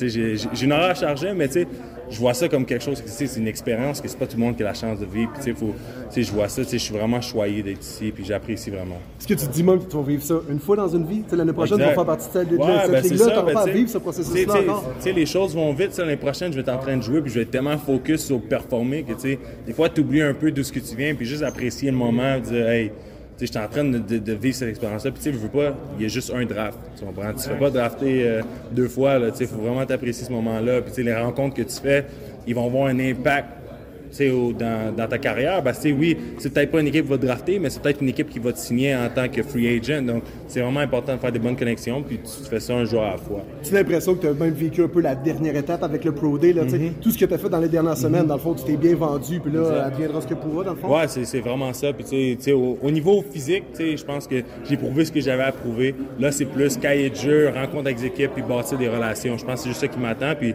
je suis mal content. Un peu de tanné de courir, euh, courir en rond. Là. Ouais, c'est ça, courir en rond. Là. J'ai, le temps de mettre les pads là, puis de jouer au football. T'as, hâte de frapper un D-line. Ouais, fond. vraiment. Autrement vraiment. dit, là, en espérant que c'est pas Aaron Donald. Là. ils t'ont, mis la situation tantôt. Ouais, c'est Von Miller d'un bord, puis Aaron Donald de l'autre. Ouais, là, c'est souvent le même qu'ils font, les coachs de la NFL, en situation comme ça. Ouais, ben c'est, c'est, ça qu'il m'a dit. Puis, tu sais, il dit approche chaque, chaque drill comme, comme tu vois, genre. Euh, comment je faisais ça? Tu approche chaque situation comme si c'était contre le, un des meilleurs joueurs défensifs. Tu sais, il- quand dans l'intérieur, c'est soit Chris Jones, Aaron Donald, Von Miller, Miles Garrett. Sais, faut que tu, visualises, faut que tu visualises que, parce que quand le moment va arriver, faut pas que tu chies dans tes shorts. Là, tu vois? Tu vois, je veux dire, ouais, ouais. Ah, puis là, euh, de plus en plus, on parle de toi, peut-être même fin de première ronde. Est-ce que tu penses que tu vas être à Kansas City pour le draft? Est-ce que tu vas faire un bear hug à Roger Goodell? Comment ça marche, en fait? Ah non, je serai pas à Kansas City, je vais être à Victoriaville avec, avec ma mère puis mes, mes amis, puis ça va être pas mal ça. Puis, euh, tu sais, c'est vraiment le fun, juste d'être à la maison. Puis, tu sais, veux, veux pas, tu sais, pour moi, c'est plus important d'être à Kansas City, tu peux juste apporter 6 à 8 personnes. Donc, tu sais, moi, je veux être avec ma, famille, mes amis, je veux que tout le monde soit là parce que, tu veux, pas, eux aussi font partie de ça. Donc, euh, juste les avoir euh, avec moi durant ce moment-là, là, c'est quelque chose de vraiment le fun. Un petit mot pour le Québec, Matt. Ouais, pour tout le monde qui t'écoute, les jeunes, l'école secondaire, la motivation. On te laisse parler pour le Québec. Ben, pour le Québec, moi, tu sais, ce que j'ai à dire, dans le fond, là, c'est, tu sais, par rapport à mon histoire, tu sais, je jouais à Victoriaville, je jouais à Thetford Mines, c'est des, des, des, des places un peu éloignées des, des grandes métropoles comme Montréal puis Québec, mais tu sais, juste de pas laisser tes, tes, tes rêves, tu comprends, pas, pas abandonner tes rêves, puis tu sais, si je l'ai fait, tu, tu peux être capable de le faire, faut juste, tu focuses sur l'école, le football, puis ce qui compte, puis ça, ça va arriver, là, faut juste travailler fort. Écoute, on vient de t'entendre parler aux médias américains. T'es fier de venir du Québec, d'où tu viens? J'imagine que t'en as parlé à toutes les équipes avec qui t'as eu des entrevues. T'es fier de où tu viens. Ah ouais, ouais, ouais, ouais, vraiment. Puis tu sais, je suis vraiment fier de dire que je viens du Québec. Puis non seulement ça, tu sais, des fois, je suis en, en travaille avec des équipes, puis je, leur apprends un peu de français. Tu sais, c'est important. c'est Genre les mots commencent par T, par C, Pour, pour une raison bizarre, ils veulent pas apprendre les mots, euh, les, les- ils veulent apprendre les mauvais mots. Fait que je- fait que je- je- Même chose nous autres en anglais. Ouais, ouais, c'est ça, ouais, c'est ça. Fait que je me, me trouve sou- souvent en train de répéter les, les mots commencent en T, puis en C, puis ouais, ouais. Très bon. Aïe, euh, Comme merci, ça. merci, ah ouais. Pour Thank vrai, you, Matt. Bonne chance, mon homme. Merci Le beaucoup. draft, prochaine étape, go get it. Pour vrai, là, on est tellement fiers de toi au Québec. Continue à travailler fort, man. Tu mérites tout ce qui t'arrive, honnêtement, là. Du fond du cœur du Québec, mon gars. Yes, sir. Merci beaucoup, les boys. Merci d'être venus. Thank you, Matt. sir. Thank you. You said you had a personality. Tell us a fun fact about yourself. Fun fact. Well, uh, my first language is French. Yeah, you didn't know that? Yeah, I speak French in Quebec, so I learned I learned English through school. So uh, yeah, my first language is French. Quebec, Quebec. On est avec Emily Liker du Syracuse.com, euh, qui est le beat writer, dans le fond, pour l'équipe de football de Syracuse. On va faire l'entrevue en anglais, bien sûr. Donc, on va jaser un petit peu avec elle. Hi, Emily. I, uh, really nice of you to give us some time. Uh, I wanted to ask you, uh, you've been following the team for the whole year. Uh, how do you see Mathieu Bergeron and his role in the team? He was named captain at the start of the year. Uh, how, how did you see his role evolve during the, the whole season? Yeah, I mean, Matthew from the start, I mean, was a leader, a guy that it was clear that younger guys look up to, and very much a stalwart of this offensive line. I mean, he was an anchor. There was a lot of guys moving around at different positions, and he was always in that left tackle spot because th- they knew that that's where they could rely on him most. So I think very much he was the anchor for this offense and someone that everyone could turn to regardless of position, which is definitely valuable for NFL teams. We all know that Matthew is great on the field, but I wanted to know in the community how the people per- persevere uh, Matthew. Yeah, so I actually got to do a story. Um, Matthew went and did a name, image, and likeness event um, at a soup kitchen here in town with a bunch of bunch of his teammates. They were all up at like 6 a.m. and went out and served soup and cleaned dishes. So he was on dish duty. So I stood and talked to him by the trash can for a little bit, just like just like we are right now. um, and he was great. I mean, people recognized the players as they came in and said hi and stuff. And obviously, they were all super polite and stuff like that. So I think yeah, he's definitely been a face in this community. I think that's picked up as he's gained more interest going into the draft as well. It's the biggest pro day for uh, the Syracuse program, uh, especially with Matthew Class. Yeah, yeah. I mean, I think he's definitely a, a, big attraction in this class. I mean, he's kind of the guy that everyone has turned to, and he's gotten the most national attention and stuff. There's obviously some other great guys, John Tucker and Garrett Williams, namely. But I mean, Matthew, with the combine invite and the senior day invite, all that stuff, um, he's very much been kind of the centerpiece of this class, I think. And when you see Matthew and the fact that maybe might be a first round pick for the whole program, I mean, the, the, the players he's played with, the, the young guys coming in in the program, they can actually see that a guy from Syracuse can get drafted really high. Uh, what do you see? Uh, how, how is it going to impact the team next year? Yeah, you know, I mean, I think even just hearing today from some of these other guys that were going and Matthew himself, I mean, they all talk about the guys that were in the program above them and moved on to the NFL. So I think anytime you have someone like that who you've been able to play alongside with, it just it means a lot to the younger guys. And so I think it's going to be difficult adjusting without a guy like Matthew there to kind of guide them, but it sounds like he's going to be around for the next month or so and, and get to do some of that anyway. So, do you, do you guys think that uh, because of Matthew, more people from the north will want to play in, here in Syracuse? You know, I, I, I don't know. I mean, Matthew's the first Canadian football player I had ever met, so we'll kind of see. But I think that's uh, his goal. That was one of the first things I remember talking with him about. Is he was like, I didn't really have any football players from Canada to look mm-hmm. up to, and so mm-hmm. I want to be one of those. And so that's kind of always been in the back of my mind as I've watched him through this process. And what's your prediction, Matthew, with the, the, draft and the 27th April? Um, I'm gonna go. I think really early second round. I think somewhere um, between number 33 and like number 40, somewhere in there. It seems where a lot of people are, are going. so I'm gonna go safe and, and safe and go with that. All right. Thank you very much, Emily, for your time. Yeah. yeah. Merci beaucoup. Thank you. Thank you. On va remercier euh, Emily Liker qui est venue nous jaser un petit peu euh, de ce qui s'est passé avec Matthew dans la dernière année avec l'Université de Syracuse. Mais là, on a un autre invité spécial, euh, invité que je vais présenter à l'instant. Rémi Giguère. Rémi Giguère, là, pour ceux qui ne le connaissent pas, premièrement, c'est un ancien joueur des Carabins de l'Université de Montréal qui a été champion de la Coupe Vanier, de la Coupe Dunsmore, de la Coupe Mitchell, de la Coupe UTEC, qui a été trois ans capitaine d'équipe, qui a ensuite transféré comme entraîneur sur l'équipe du Québec, euh, qui a été champion de la Coupe Québec 18 ans et moins à Wolfville en 2017. Il est monté ensuite à l'Université de Sherbrooke, euh, entraîneur de la ligne offensive, coordonnateur offensif par intérim. Euh, il a été promu, dans le fond, comme euh, coordonnateur offensif et assistant à l'entraîneur-chef pour les géants du cégep de Saint-Jean-sur-les-Richelieu. Et il est de retour à la maison maintenant. Il vient d'être nommé entraîneur des porteurs de ballon et coordonnateur du recrutement pour les Carabins de l'Université de Montréal. Rémi Giguère, super content de te recevoir sur le podcast ce soir et simplement vous indiquer que la qualité audio était mauvaise à par moment lors de l'entrevue avec Rémi, pour la simple et bonne raison que la réception avec le Texas n'était pas tout le temps bonne. Donc, on est désolé dans le fond de la qualité audio, mais l'entrevue est quand même très bonne. Puis, vous allez entendre quand même la majorité du temps un très bon son. Fait qu'on voulait juste vous avertir avant que ça commence. Merci, monsieur. C'est très, très heureux d'être avec vous ce soir.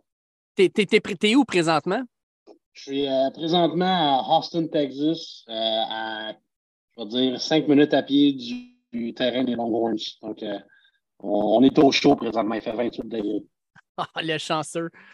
Écoute, Rémi, au départ, on voulait venir t'avoir, on voulait que tu viennes sur le podcast pour nous parler de Mathieu Bergeron. Mathieu Bergeron, tu connais bien, qui est ami avec toi. Puis après ça, on va revenir un peu sur pourquoi tu es au Texas. on va se garder ça pour la fin de l'entrevue. Mais on veut parler de Mathieu en premier. Mathieu qui est en train de, se faire un nom, qui va fort probablement être repêché rapidement dans euh, le prochain euh, draft de la NFL. Comment tu as connu Mathieu, puis euh, qu'est-ce que tu as remarqué quand tu l'as rencontré pour la première fois? mon expérience avec Mathieu a commencé justement dans les camps d'évaluation avec Football Québec en 2017. On ne se fera pas de cachette qu'un jeune homme de, cette stature se présente au camp de moins de 18 ans euh, le premier réflexe qu'il a dans ta tête, c'est s'il te plaît, fais que soit bon. Parce qu'à 6'4, 6'5, euh, quasiment à 270 livres à l'époque, euh, tu te dis, on a ce joueur-là sur notre équipe, ça devrait bien aller. évidemment, mes prières se sont exaucées. Mathieu Bergeron est un joueur exceptionnel à son âge, malgré son vœu, son, une jeune carrière de joueur de ligne à l'attaque. Il venait de sortir des Vicaus, euh, il s'en allait jouer pour Tedford. Euh, c'était un jeune homme qui était, dans le jargon de football, on dit raw, mais c'était un jeune qui voulait apprendre, qui était dédié à vouloir devenir meilleur, puis qui avait toutes les qualités athlétiques pour y arriver. Euh, puis évidemment, on l'a sélectionné au sein de notre équipe. Il a fait partie, fait partie de, l'équipe du Québec. Malheureusement, il y a eu une blessure euh, notre premier match contre la Colombie-Britannique. Puis euh, c'est là que je vais dire que notre relation s'est rapprochée davantage parce que Mathieu avait subi une commotion cérébrale. puis il était comme out du tournoi, puis il était super émotif, super shaky parce que pour lui, c'était important de bien performer euh, dans ce tournoi-là. Je pense que vous le voyez un peu à quel point Mathieu, c'est un jeune homme qui, aime compétitionner. Euh, donc, ça a été difficile. Euh, donc, évidemment, sais, mal de tête, ne pouvait pas nécessairement assister au meeting, était souvent dans sa chambre, ne pouvait pas nécessairement faire tout ce que tout ce qu'il voulait. Donc, ça a été difficile pour lui. Donc, moi, de mon côté, comme entraîneur, j'ai toujours été quelqu'un de très humain et très près de mes joueurs. Donc, j'ai pris soin de lui. Puis, sa mère était là avec ses frères et sœurs aussi. Donc, euh, on a bâti une belle relation à partir de ce moment-là euh, dans les maritimes, puis ça s'est suivi par après parce que, évidemment, à l'Université de Sherbrooke, euh, Mathieu Bergeron, quand, tu retournes, quand tu retournes à Sherbrooke, tu, mets ce nom-là dans tes documents pour justement, dans une couple d'années, pouvoir le recruter. Mais rapidement, je m'étais dit, si, on pour, si on est pour perdre ce jeune-là à l'Université de Sherbrooke, je préfère le perdre aux États-Unis que dans une autre université canadienne québécoise. Euh, fait que dans son processus, dans son processus, si on veut, au niveau collégial, ben Mathieu, euh, Mathieu et moi, on est restés en contact. Euh, puis je lui ai offert mes services justement pour le développer si jamais il ressentait le besoin. puis Mathieu, ben, il a saisi l'opportunité rapidement. Puis dès sa première année, peut-être Frontman, il descendait à Sherbrooke, il venait faire des, des séances techniques avec moi.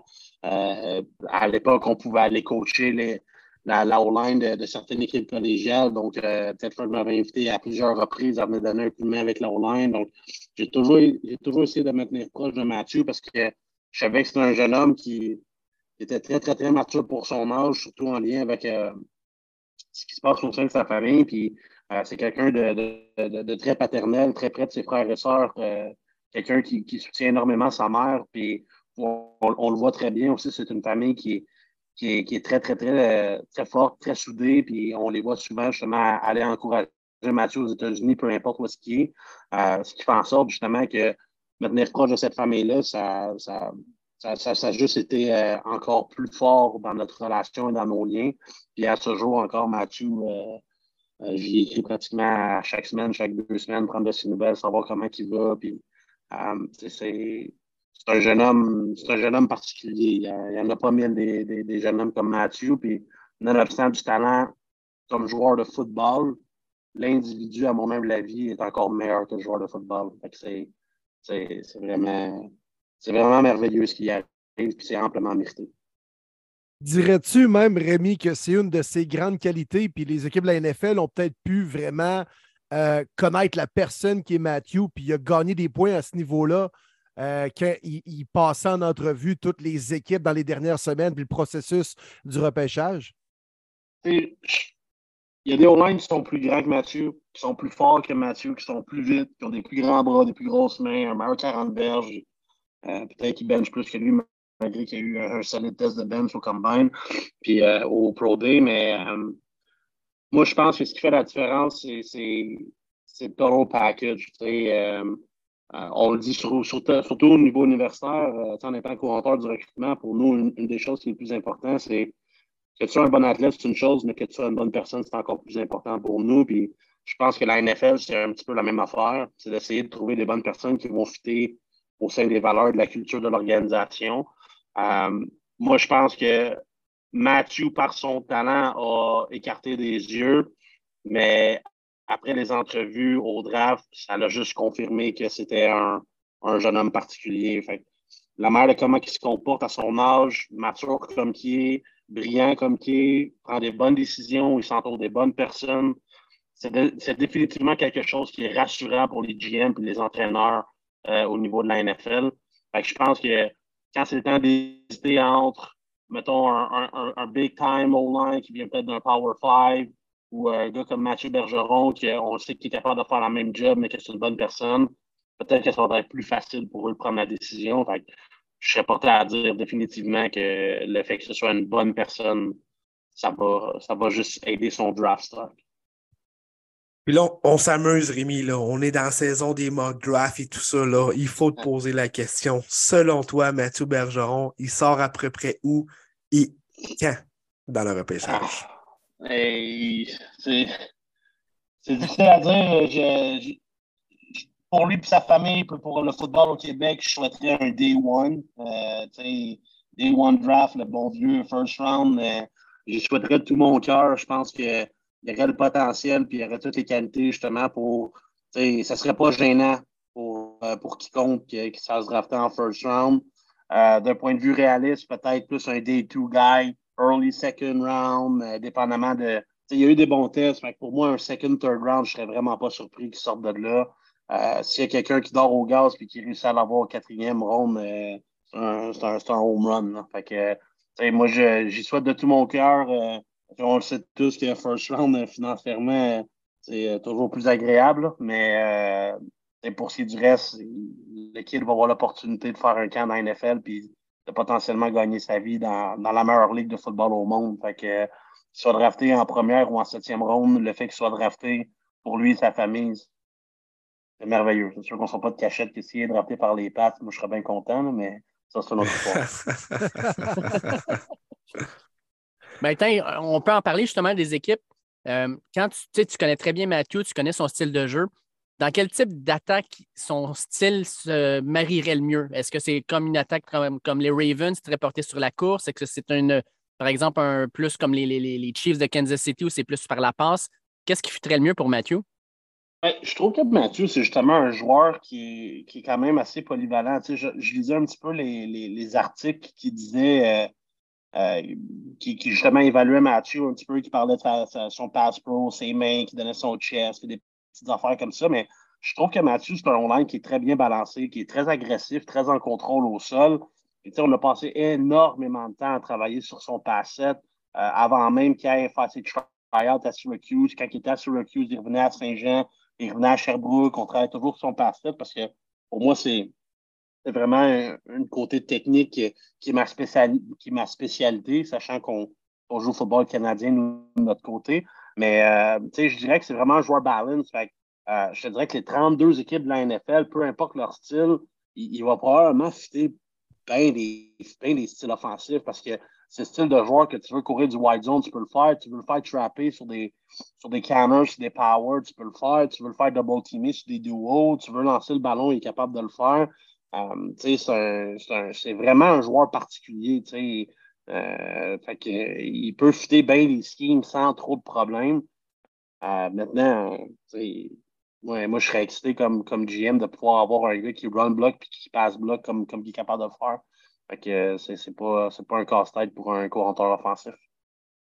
Sais, la ligne offensive, Rémi, il y a quand même beaucoup de joueurs euh, issus du Québec qui, dans les dernières années, bon, qui ont touché ou ils ont réussi à s'établir dans la NFL. On connaît bien sûr Laurent Duvernay-Tardif, mais il y a des gars comme P.O. euh, Lestage qui ont, qui, ont, passé quand même un an avec les Seahawks. Foucault, à l'époque, avait joué une game avec les, les Panthers. Euh, Dirais-tu quand même que parmi tous ces gars-là, Mathieu Bergeron, c'est peut-être celui qui a euh, le plus de talent brut et qui pourrait peut-être même avoir la meilleure carrière pour un joueur québécois dans la grosse ligue? Ce serait un gros statement de dire meilleure carrière de football québécois à cette position-là. Je pense que l'avantage que, que Mathieu a des versus, mettons, les, les trois autres joueurs que je connais très bien, euh, euh, je pense que c'est l'opportunité d'avoir évolué aux États-Unis, de s'être euh, acclimaté un petit peu plus à la réalité du coaching, euh, à la réalité de la game, jouer à 11, les terrains, la réalité, tout ce qui est en lien justement avec l'exposure puis l'importance de la game aux États-Unis. De- sans rien enlever à ce qu'on offre au football canadien, euh, au universitaire canadien, jouer aux États-Unis devant une foule de 75 000 personnes, euh, tu ne peux pas vraiment euh, l'inventer euh, comme ça. Donc, pour moi, euh, Matthew est, à l'aise. Il, a déjà ses deux pieds aux États-Unis. il a vécu un Pro D avec la NFL. Fait que, tout, tout ce côté wow, là, impressionnant-là, je pense qu'il est déjà bulletproof pour le prochain niveau. Évidemment, c'est sûr que la NFL, c'est la NFL. Mathieu, il en rêve depuis qu'il est jeune, depuis qu'il est petit, puis qu'il regarde la NFL à TV. Mais, tu sais, les quatre joueurs qui sont là, puis une des raisons pourquoi ces joueurs-là ont joué dans la NFL en, en Laurent, en David Foucault, puis en PO Lestage, c'est trois, ben, je veux dire quatre O-line en incluant Mathieu, c'est quatre O-line qui sont dynamiques, qui sont extrêmement fluides dans leurs mouvements, euh, puis qui sont explosifs. Euh, c'est des, c'est des caractéristiques qu'on recherche, nous, comme entraîneurs euh, au niveau universitaire québécois, canadien. Euh, mais d'avoir un joueur qui a le physique à Mathieu, qui bouge comme Mathieu, qui est athlétique, qui est dynamique dans tous ses mouvements, en plus d'avoir ce côté explosif-là, c'est ce qui fait en sorte que ces quatre gars-là ont eu l'opportunité d'aller jouer aux États-Unis, puis qui fait en sorte que ces quatre gars-là, c'est des excellents joueurs de ligne à l'attaque, tant au niveau américain que canadien. pour moi, Mathieu, avec le, le, le size qu'il a, avec les qualités athlétiques qu'il a, l'intelligence, l'individu, son background à Syracuse, euh, il, peut, il, peut rester aux États-Unis euh, très longtemps et en faire sa carrière. Maintenant, c'est juste une question de temps pour savoir si c'est lui qui a, qui a eu la meilleure carrière euh, dans le rôle québécois dans la NFL. Là, parlant des États-Unis, Rémi, il faut que tu nous racontes ce que tu es en train de vivre. C'est assez incroyable. En, présentement, lors de l'enregistrement, Rémi est au Texas. Puis on va, lui on va lui laisser nous expliquer comment ça se fait qu'il est là, de réaliser un rêve que bien des gens, on aimerait être à ta place. Euh, ben, ça va. Je vais partir de, loin un petit peu, juste pour vous ramener à, qui je suis, puis qu'est-ce que j'essaie de faire euh, au sein de mon développement personnel. Euh, quand je suis à l'Université de Montréal comme joueur de football, euh, euh, vers la fin de ma carrière, j'ai commencé justement à avoir de l'intérêt à devenir coach de football. C'est quelque chose qui m'intéressait énormément. Puis moi, comme joueur et individu, quand je veux de quoi, je veux tout faire pour être capable de l'avoir. un peu dans, dans cet ordre d'idée-là, vers la fin de ma carrière, j'avais eu une discussion avec Danny pour justement, mon entraîneur de ligne d'attaque ben, prenait sa retraite à la fin de ma dernière saison, puis il y avait probablement une opportunité euh, de pouvoir rester proche, de l'équipe, comme euh, assistant coach O-line, peut-être même être l'entraîneur. J'avais commencé à investir un petit peu dans mon après-carrière. Euh, j'ai essayé de trouver un mentor, quelqu'un à l'extérieur qui, pour moi, euh, était un modèle pour justement développer les joueurs de ligne à l'attaque, des choses qui se faisaient un petit peu différentes au Québec. Donc, j'essayais vraiment d'ouvrir mes horizons. Puis j'ai tombé sur un entraîneur de ligne à l'attaque qui s'appelle Charles Bentley, euh, lui, il a sa business euh, en Arizona, puis il développe des joueurs de ligne à l'attaque. Euh, donc, moi, ce que j'ai fait quand j'étais un, jeune étudiant pauvre, j'avais eu accès à aller faire une formation en Arizona pendant une fin de semaine. puis avec l'argent que j'avais mis de côté, je me suis permis de, de voyager en Arizona puis d'aller apprendre avec le Charles Bentley. Puis à l'époque, c'était une clinique qui se donnait juste aux entraîneurs. Fait j'ai quand même été capable de me sneak in. Puis il a vite remarqué que je n'étais peut-être pas un coach, puis que j'étais un joueur, puis que je voulais apprendre et tout. Puis il avait vraiment apprécié ça. Puis euh, il m'a réinvité les, années suivantes à, retourner en Arizona, puis passer plus de temps avec eux autres, puis d'approfondir un peu plus mes connaissances, puis d'amener des entraîneurs adjoints avec moi pour justement être capable de euh, je veux dire, euh, mettre de l'avant le développement de la ligne à l'attaque de ce qui se faisait aux États-Unis. Puis le Charles Bentley, pour moi, ça a vraiment été quelqu'un de, marquant dans ma jeune carrière d'entraîneur. Puis ça m'a poussé justement à me dire, si tu veux rencontrer quelqu'un, la seule personne qui va t'empêcher de le faire, c'est toi. Fait trouve une façon, trouve un moyen de rencontrer les personnes que tu as envie d'apprendre d'eux. Puis ensuite de ça, la pire chose qu'ils vont dire, c'est non. Puis s'ils disent non, ben, tu passes à un autre appel. Um, fait que moi, c'est ce que j'avais fait avec le Charles Bentley. Puis quand je suis tombé au cégep de Saint-Jean-sur-Richelieu, j'étais rendu compteur offensif. Puis j'étais quand même un jeune coach à l'époque. Ça faisait juste quatre ans que je coachais. Oui, j'avais eu une année comme compteur offensif par intérim à l'Université de Sherbrooke. Mais j'avais vraiment, j'avais, jamais vraiment, mettons, euh, défini mon identité comme compteur offensif. Et euh, c'est quoi mon style? Qu'est-ce que j'aime? J'avais fait beaucoup, beaucoup, beaucoup de recherches sur différents types d'offensives, différents types de coachs ce qui se faisait un petit peu aux États-Unis, au Canada. Puis je suis tombé en amour avec un coach qui s'appelle Steve Sarkeesian. Puis euh, j'ai fait beaucoup de ces formations, j'ai écouté plein de cliniques, j'ai essayé d'avoir accès aux films d'Alabama quand il coachait, des Falcons d'Atlanta quand il était aux Falcons pour justement voir un peu ce qu'il faisait. Puis j'avais vraiment tombé en amour avec ce qu'il faisait. Puis en plus, ben, l'année que j'avais commencé à le connaître, c'est l'année qu'Alabama avait tout cassé avec, euh, avec Mac Jones, puis Devante Smith, puis Jalen Waddle c'est comme le flavor of the month, flavor of the year. Fait que moi, je m'étais dit, ben, Steve Sargasian, c'est mon mentor en termes de développement de football au niveau américain. Fait que je veux rencontrer ce gars-là. Fait l'an passé, ce que j'ai fait, c'est euh, je suis rentré en communication avec un, un, entraîneur à l'Université du Texas pour assister à des pratiques. L'an passé, euh, je suis parti de Saint-Jean-sur-Richelieu euh, pour assister à trois pratiques de Spring Camp. Euh, donc, j'ai assisté à toutes les pratiques. J'étais sur le sideline à côté du terrain. Les coachs venaient me voir, me posaient des questions. J'étais qui? Pourquoi j'étais ici? Je venais de où? Et la première journée, c'était correct. Il était juste bien gentil. Deuxième journée, comme, tu viens encore? Ouais, je suis encore là. Puis la dernière journée que j'étais là, c'était le samedi. Ils m'ont dit, t'es fou, toi, d'être ici toute la semaine pour euh, regarder nos pratiques de football. C'est là que ça m'a permis justement de, mettre mon pied dans la porte. Puis euh, à la fin de mon aventure l'an dernier, j'ai parlé avec Coach Sharky June, puis j'ai posé la question justement, est-ce que tu crois que l'an prochain, ce serait, ce serait possible pour moi d'assister à vos meetings puis d'avoir accès justement à, un peu plus de ce que vous offrez? Puis euh, il m'a dit Oui, ça va me faire plaisir, euh, écrire à tel l'an prochain, puis on, va, on va arranger ça. Fait que, le temps passe, puis finalement, le contact que je t'ai supposé, que j'avais à l'Université du Texas, a accepté un autre job euh, à North Texas, qui a fait en sorte que j'avais plus nécessairement de contact direct avec l'Université du Texas. Puis dernièrement, Steve Sharkey est venu parler au Connecticut. Et j'ai reparlé, j'ai montré une photo de moi puis lui l'an passé, puis il s'est rappelé de moi. Là, il m'a redonné justement les, les, euh, informations et les coordonnées, à quelqu'un à communiquer là-bas. Puis euh, tout s'est fait. Donc, euh, moi puis Denis Touchette, qui est notre couranteur offensif au Carabin de l'Université de Montréal, on est ici à l'Université du Texas, puis on a accès à tout, tout, tout, tout, tout, tout, tout.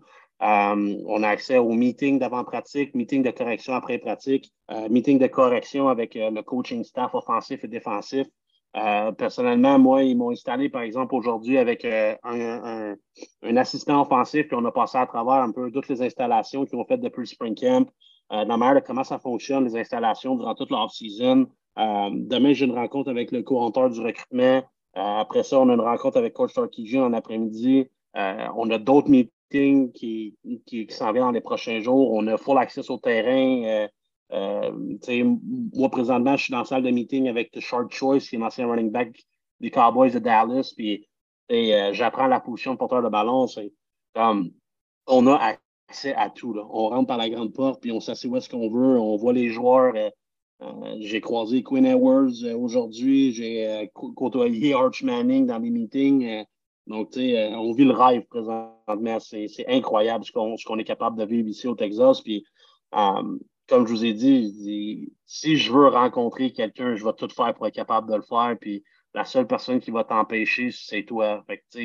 Euh, je, suis, rendu ici au Texas, il n'y a personne qui m'a aidé, c'est tout moi qui ai fait les démarches. Puis euh, j'ai l'opportunité maintenant d'en faire profiter à mes confrères. Puis je suis excité de, vivre cette expérience-là. Puis je suis entièrement reconnaissant aussi euh, que les carabins me permettent de le faire aussi financièrement. Donc, c'est une expérience qui va en ramener beaucoup au Québec. Puis mon objectif, c'est d'en faire valoir à tous les gens qui vont être intéressés de m'en entendre parler. Fait que, euh, Horns. Débile. Incroyable. Sincèrement, c'est incroyable. Wow, wow. Et je me dois, en tant que fan de NCA, de te demander, Rémi, tu vois présentement Quinn Ewers, puis surtout Arch Manning, probablement les deux carrières les mieux classées en tant que, tu sais, que dans, dans, les classes de recrutement des deux dernières années. Qu'est-ce que tu vois de ces deux gars-là? Arch Manning, est-ce qu'il va voler la job à Quinn Ewers cette année? Euh, qu'est-ce que tu remarques de ces deux gars-là qui sont vraiment là comme dans une classe à part? Les deux sont incroyables, honnêtement. Euh, voir la balle sortir de des mains de ces gars-là, c'en est quasiment euh, irréel. on a des bons carrières au Québec, on est gâté à l'Université de Montréal avec un gars comme Joe Sénécal, puis de, de pouvoir justement voir de mes, de mes yeux un, gars comme Quinn puis un gars comme Arch Manning, c'est incroyable. Euh, je pense que ce qui va aider Arch Manning, c'est que lui est rentré, euh, il est rentré en janvier, donc euh, il est rentré beaucoup plus tôt. Donc, ça va l'aider justement à peut-être mieux maîtriser le système. mais Quinn Edwards, l'avantage c'est qu'il a déjà un an dans le système, puis c'est quelqu'un de, très talentueux. Donc, c'est il n'y a rien, y a rien à, envier à Arch Manning en termes de talent, de passeur je pense que le challenge va être vraiment en termes de compréhension du système et d'être capable de rendre ce système-là euh, efficace. Euh, je pense qu'une des forces de Arch Manning, c'est un peu comme ses oncles, c'est de comprendre la game de foot comme personne n'est capable de la comprendre. Donc, son, son environnement off the field va probablement l'aider à euh, comprendre un peu mieux le système. Mais je pense que Quinn Edwards a un step ahead en termes de, de compréhension du système parce qu'il est un carrière qui est quand même assez incroyable.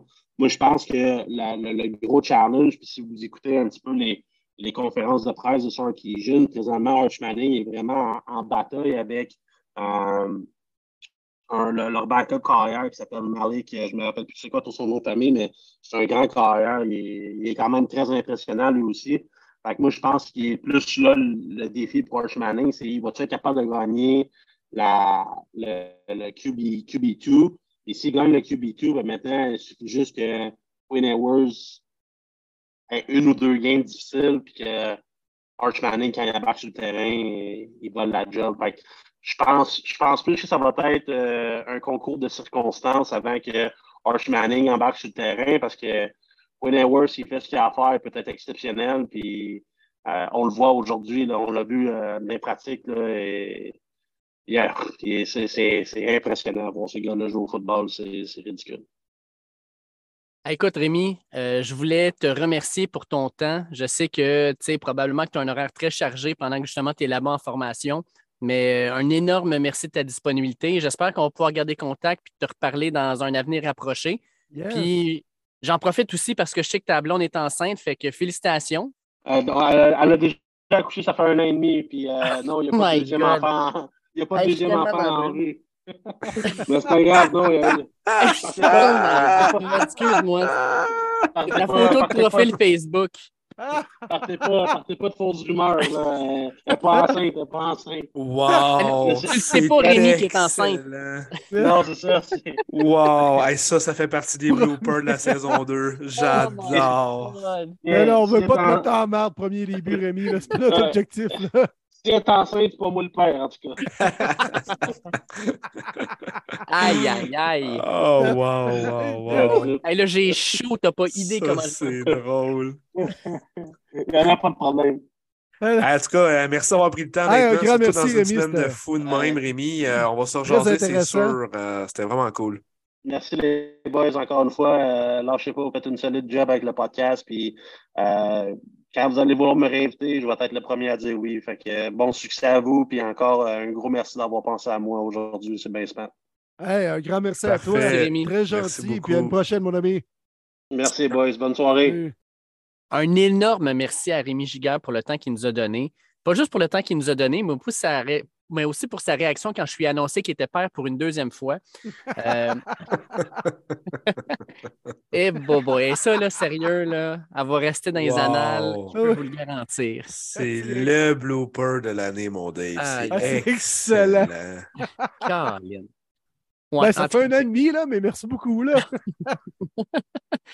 Ah, écoute, je commence à avoir comme une réputation de Jean Perron, mais du football québécois, des podcasts. Je sais pas, c'est les péronistes, tout ça. Je, je sais pas. Je, je, sais pas, je devrais être en être fier ou en Ouais. tout cas. Les Gilbertismes. les Gilbertismes, mais voilà. Fait que Ça j'en accumule, j'en Ouais. accumule quand même une bonne, une bonne dose. C'est le fun, c'est le fun. fait que les boys, euh, on est. euh, Puis, man, en plus, Dave, t'en as fait un beau directement en partant de l'hôtel après l'enregistrement du podcast que vous avez entendu dans le premier segment. Euh, c'est Dave, on part de l'hôtel, il dit Hi, thank you and uh, have a good night. Il est 10 Il est 10 heures h le le matin. C'est parfait. Puis j'ai regardé à madame, j'ai dit Oh, it's gonna be a long day. A Ouais. beautiful day. Et voilà. Ah oui. Ah oui. Parce qu'on va se le dire. vécu, les boys. Ouais. là. Parce que là, pour ceux qui euh, veulent savoir un peu la chronologie, là, on est mercredi soir. Euh, on vient de finir l'entrevue avec Rémi. On a fait l'entrevue euh, ce soir. On a eu vos questions. On va d'ailleurs en parler dans quelques minutes. Mais je vais commencer, les gars, avec la, question de mon grand chum Nicolas Harel, qui, plutôt que de me le demander personnellement, a décidé de nous le demander en tant qu'équipe de podcast. Qu'est-ce que vous avez préféré ou qui vous a impressionné le plus pendant votre expérience au Pro Day? Qu'est-ce qui vous a le plus déçu s'il y a quelque chose qui vous a déçu? Euh, Pour ma part, les boys, vous le saviez, je n'y croyais pas. Je n'y croyais pas qu'on Oui. aurait des passes et qu'on serait sur le terrain. Je vous l'ai dit jusqu'à la dernière Ben oui, minute. on était dans le char dimanche soir, même traversant les douanes, même rendu à l'hôtel, comme non, mais j'y crois pas, ça se peut pas, on n'aura pas de passe, on sera pas sur le terrain. Eh oui! En fait. Ben, on va être dans les estrades. Martin, il n'y a pas d'estrade, on est sur le terrain. Ben non, ben non, ben non. Mais non! Ah ouais, carrément ça. Je- ça se peut pas. C'est sûr que vous me niaisez, les gars. C'est pas vrai que ça va marcher. Puis là, on rentre, puis le madame qui dit Ah, OK, voulez-vous vos passes? Ouais, là, Dave, euh, première, les buts, on sait pas trop comment le dire. fait que là, il regarde avec la madame, il dit OK, OK, c'est juste là, là. Donne les passes, je vois mon nom. Puis là, je me lève la tête, man. Je vois des dépisteurs, je vois des online coachs, je vois des joueurs. Ah ben, Simonac, on est là, man. On marche sur le turf. Le feeling en dessous des souliers, honnêtement, là, wow. Je vous le dis, wow. J'en ai des frissons encore en ce moment même. Je ne pouvais pas réaliser qu'on était vraiment un Pro Day dans le top. On ne peut pas avoir un plus gros Pro Day que ça, le next euh, et final level de la NFL. Euh, moi, c'est ça qui m'a impressionné de voir autant de gens pour Mathieu Bergeron. On ne se le cachera pas. Oui, il y avait sept joueurs de Syracuse. Oui, c'est une grosse année, une grosse cuvée, mais la tête d'affiche, c'est Mathieu Bergeron. Que tu le dis en français, en anglais, ses coéquipiers n'arrêtaient pas de l'encourager. Let's go, Burge, come on, Burge. Le gars, il est aimé partout. Euh, bref, on va en parler vraiment en long et en large dans ce podcast-là, mais beaucoup, beaucoup d'online coach l'ont aimé. Moi, c'est ça qui m'a vraiment impressionné, la présence, le, prestige, on peut dire, de la NFL. C'est big en temps. Hey, les gars, quand lundi soir, je roulais seul vers Québec après que nous euh, soyons revenus de, Syracuse, je suis parti à rire. Je me suis dit, voyons donc, tous les, les trois ticounes qui sont entrés avec leur hoodie de premier début. Tu sais, je dis ça poliment, mais quand même, on arrive là, là. Puis euh, c'est quand même un peu surréel. on a profité euh, du fait de, de connaître un gars qui est tabarouette, hein, Matthew, immédiatement après avoir fini ses drills, tape dans les mains de ses coéquipiers, tape dans les mains des entraîneurs de la ligne offensive. Merci, on s'en reparle plus tard et tout ça. Puis il s'en vient nous voir également sur les lignes de côté, tape dans les mains les trois. Euh, on s'est senti pareil, choyé d'être là, puis aussi ah, un peu apprécié, respecté d'être là. Euh, on a pu jaser après ça avec euh, la superbe famille Bergeron, tissée serrée, menée par la mère Annie. Euh, vraiment des belles, des bonnes personnes. Puis la pomme n'est pas tombée loin de l'arbre concernant Matthew. Mais je te dirais au niveau de ce qui m'a impressionné, moi aussi, Marty, moi, ce qui m'a impressionné justement, là, je, fais du millage là-dessus, mais Matthew était respecté en calvasse à Syracuse. Puis même qui ont jasé avec Annie, m'a emmené les boys, euh, c'est la, la, la femme du coach Babers qui est venue voir Annie pour lui dire merci pour les années que vous avez données au programme. Même le coach des porteurs, qui est maintenant un recruteur, là, il nous jasait qu'il venait faire du recrutement au Québec. C'est un gars, un entraîneur qui est employé par, par Syracuse. Il est même aussi venu remercier la, euh, la mère. Puis euh, ça paraît que Matthew a laissé une méchante belle impression à, Syracuse. Puis je pense que ce Pro Day-là est un peu pour lui. Là. Puis euh, il a encore une fois scoré et gagné des points. Mais euh, c'est hallucinant le, love et un peu l'image qu'il a pu laisser à ce programme-là au fil des quatre dernières années.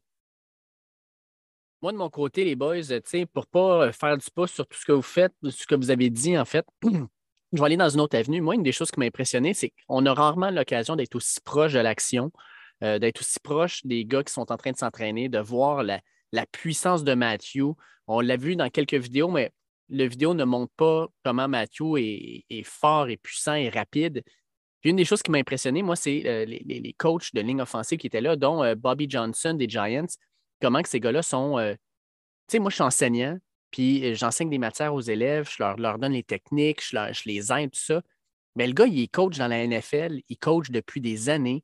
Puis malgré ça, il était au Pro Day avec Matthew, puis il prenait du temps avec lui pour lui montrer les techniques, les exercices. OK, tu mets tes mains comme ça. Il était très hands-on. Euh, à un moment donné, il y a, un, genre d'assistant qui était là. Il a pris le, le- genre de coussin des mains, puis il a dit non, regarde, je vais m'en occuper. Puis là, c'était lui qui roulait le drill avec Matthew, puis regarde, viens me frapper ici, mets tes bras comme ça, puis etc. De voir que ces gars-là, c'est des coachs au plus haut niveau, mais qui sont encore dans, dans l'enseignement des techniques, d'être encore là, vraiment en relation avec les joueurs. J'ai trouvé ça extraordinaire. Moi, le- mon cœur d'enseignant était ravi de voir ça, puis je trouvais ça vraiment cool. Fait que ça, ça m'a grandement impressionné. Ouais, puis c'était cool de voir les différents entraîneurs de la ligne offensive. Il y avait beaucoup celui des Giants, Bobby Johnson qui a pris, euh, qui a pris le lead. Il y avait celui des Jets également, celui des Bills très présent, celui des Jaguars qui, qui a géré des drills avec, Matthew. Puis, tu sais, eux apportaient chacun un peu leur propre drill. Puis, euh, c'était intéressant de voir la manière dont ils approchaient les choses, justement. Puis à quel point, pareil, là, il y avait quoi, 75 personnes autour de Matthew environ, là? Puis il était oui. le seul à faire ces drills-là parce qu'habituellement, tu peux être 2-3 au line durant un Pro Day. Donc, ça va être la même séquence de drill, mais en alternance. Là, c'était Matthew qui avait le spotlight sur lui pendant Chris, une bonne demi-heure, 45 minutes facile. Euh, ça roulait, ça roulait. Écoute, vous l'avez vu, là, la, la vidéo, euh, j'ai fait un condensé des, des images qu'on a récoltées là-bas. Puis je pense qu'on voit quand même bien dans la vidéo sur la page Facebook de Premier Début un peu l'état des drills de Matthew gérés par les entraîneurs de la ligne offensive de la NFL. Mais quand tu as les trois pauvres dudes, hein, qui, euh, là, tu as Ah le oui. pop à droite, le pop à gauche, et là, il y a le blitz du Mike Backer.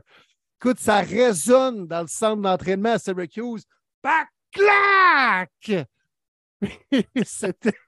Je pense que le Puis gars, il a encore mal au chest là, aujourd'hui. là. C'était drôle de voir les jeunes parce que Bobby Johnson leur disait Non, non, non, là, tu vas blitzer comme ça, puis tu cours. M'en fous que ce soit. Tu sais que le contact s'en vient, mais je m'en fous, c'est ta job aujourd'hui. fait qu'il disait aux gars comment courir en faisant leur blitz, puis oui, tu vas te faire cogner, c'est ça ta job. Puis sérieusement, le pop, là, les- même les, les personnes autour de nous autres étaient comme Ouh! Ouais, ouais. oui. Ah oui. Même ses coéquipiers n'en revenaient pas, là.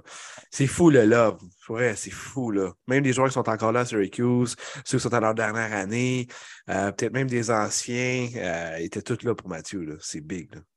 Ouais. Puis, euh, tu sais, de mon côté, là, je vais y aller tout de suite en premier pour euh, qu'est-ce qui m'aurait peut-être un peu déçu. Je dois avouer que de mon côté, une des choses qui m'a déçu, un, peut-être la présence média. Euh, je sais bien que Matthew est à Syracuse, qui n'est pas une, euh, une université blue blood là, comme Ohio State, comme Alabama et compagnie, mais il y avait peu de médias sur place. Euh, on était les seuls médias québécois, by the way. Mais, euh, Mais soyons fiers de le dire, Dave. Oui, soyons oui. fiers de le dire. Ouais. Premier début, tu es les seuls représentants côté francophone. Je pense que Mathieu l'a vraiment ressenti, puis c'est pour ça qu'il nous a donné autant de love et d'attention. Mhm. Euh, il a été reconna- reconnaissant, puis nous autres aussi, on est très reconnaissants, évidemment.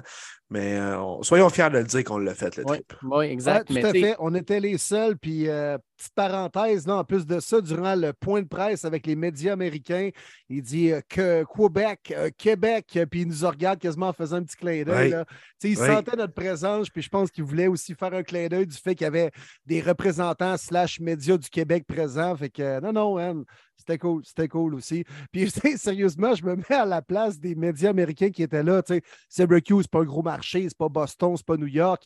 Moi, je travaille aussi dans une, petite ville en région au Québec, comme média dans une, région. Je me mets à la place des journalistes qui étaient là, qui se faisaient quasiment voler à vedette par trois avec des hoodies verts d'un podcast qui sont même pas capables de prononcer le nom parce que c'est en français. Moi, j'aurais été en calvaire. Pour de vrai, là. À la place de ces journalistes-là. On leur a volé à vedette bien raide, toi. Dans vos dents! Ouais. Premier et les buts on top. Puis euh, il y, a- y y ça qui m'a déçu, puis peut-être aussi le fait que, ça c'est personnel, oui, on y allait pour voir Mathieu Bergeron, mais j'étais content de pouvoir voir aussi les Sean Tucker, les Garrett Williams et compagnie. Puis Sean Tucker n'a pas pu s'entraîner parce qu'il était blessé. Euh, il était habillé finalement en civil, euh, fait qu'il n'a même pas pris part aux différents exercices. Fait que c'est sûr que pour moi, il y avait une petite déception de ne pas pouvoir voir les autres gars qui vont fort probablement être repêchés. Mais tout ça est compensé par l'expérience extraordinaire qu'on a vue, puis surtout euh, avec le temps privilégié qu'on a eu avec Mathieu et sa famille. Ça, je pense que ça n'a pas de prix. Moi, les boys, ma déception, c'est bien simple. On se colle trois pitas pour le dîner au Pita Pit, là. Tu sais, un petit fast-food du coin. On se dit, let's go, ça va prendre À- quoi, 10-15 minutes, on mange Ah ouais, ça à côté du dôme, parce qu'on voulait Eh aller voir le gros stade des, euh, des Orange. Exact. Mais les putains de rap, là, pita, ça a pris 40 minutes. Ah, J'étais en joie le vert, Will avec. Dave, on dit, gars, va chercher le char, puis amène-toi plus proche, on va sauver un peu déjà ça. Dave, arrive avant même que les maudits raps soient prêts. Les gars étaient tout mêlés dans la cuisine. Bref, je vous le conseille pas. Le pita pit à Syracuse, là, skippez-les, ça vaut même pas la peine d'y aller. C'est correct, mais t'attends tellement longtemps. Fait moi, c'est ma seule déception parce que mon, mon trip a été, euh, on s'en est parlé dans le char, moi, ça l'a dépassé mes attentes. C'était exceptionnel. Ah, il était-tu mêlé, les deux dudes, hein? Ils se regardaient, là, euh, avec plein de des points d'interrogation dans le front. Hein? C'est quoi la commande, là? Tap! Ouais, attends, Ah, il ouais, faudrait pas. Si, bol, hein? Ils ne trouveront pas un remède pour le cancer, certain, ces deux gars-là. là. Hey, on a commandé trois pareils, puis ils faisaient un à la fois. Oui. Comment, ouais, ben, come on, là, tiens, accélère un petit peu. là, Ouais, sois là. optimal. Ben oui, Fallait x3 sur le grill. C'est la même maudite affaire qu'on a pris en plus. C'est il exact. faisait, puis il repartait, là, sa, sa plaque de Ah. chauffante avec. OK, là, le pito poulet, là. Là, c'est quoi, là? Ah, c'est un autre Baja. Ben oui, c'est un autre Baja chicken. Ah ouais, est-ce fallait? C'était terrible, Ah. terrible. Mais, Euh, pour euh, con- pour- oui, vas-y, vas-y, Will. Ouais, ben juste pour conclure dans les déceptions, là. Moi, moi c'est bien simple. là. La seule équipe de la NFL qui a pour signe une fleur de lys n'était même pas présente au Pro Day du Québécois qui va être le repêché le plus tôt dans la NFL, peut-être depuis 20 ans. Les Saints de la Nouvelle-Orléans, come on, man! Ouais, Après notre petite enquête, qui finalement, c'est Mathieu qui nous a donné la réponse. Il a commenté la publication de premier début. Mais les fucking Saints, la seule équipe non présente au Pro Day. Les 32 s- étaient supposés être là, hein, Dave, euh, puisque tu as parlé toi, au PR de Syracuse. mhm. Mais finalement, il y en a une qui ne s'est pas pointée à la dernière minute. Les fucking Saints. Hey, voyons donc, non, mais tu sais, la seule équipe qui a un signe de fleur de lys dans la NFL vient pas au Pro Day d'un Québécois. Parce que j'ai mon voyage. Écoute, les Saints, euh, c'est sur notre blacklist maintenant avec euh, les Raiders. Euh, On va les mettre au même niveau, je pense. Oui, ben, ben, ben déçu, mais regarde, tant pis pour eux. S'ils courent Exact. pas bien le ballon cette année, ben, c'est ça. On le sait déjà, nous autres, euh, 22 mars 2023. C'est ça. Check bien Ah. ça, 28e choix si les Saints ne vont pas choisir Mathieu Bergeron. Ça se pourrait. Tout ça, c'était déguisé, là, tu sais, pour euh, enlever tous les feelings là, que c'était leur top guy, là. Mais ce serait un excellent bloqueur, Mathieu Bergeron, pour Hill! Oh, non, non, non. non. Oh non. Oh, non, non. C'est un podcast parfait Ah, pour ça allait Mathieu. bien. On parlera pas de tes semaines dans ce moment. Le couteau suisse! Non, non, non, non, non. Hey, les boys, il faut qu'on parle de quelque chose ici parce que euh, ça a été un trip extraordinaire. On a rencontré du monde extraordinaire. Puis pour moi, une de mes rencontres coup de cœur, c'est quand on est allé dans une boutique de souvenirs, euh, une des deux grosses boutiques de souvenirs, dans le fond, à Syracuse, proche du Dôme. On rentre là, il y a des chandails Syracuse à côté. Le gars, un petit monsieur, il doit faire comme 5 pieds 7, 5 pieds 8, euh, les cheveux grisonnants, les lunettes, viens nous voir. Écoutez, on vous explique les rabais, comment ça fonctionne. Fait que nous autres, on se promène, puis on parle en français, tout ça. Puis tout à coup, il vient me voir, puis il me dit euh, Tu sais, êtes-vous de Québec Tu sais, Vous parlez français? Je dis Oui.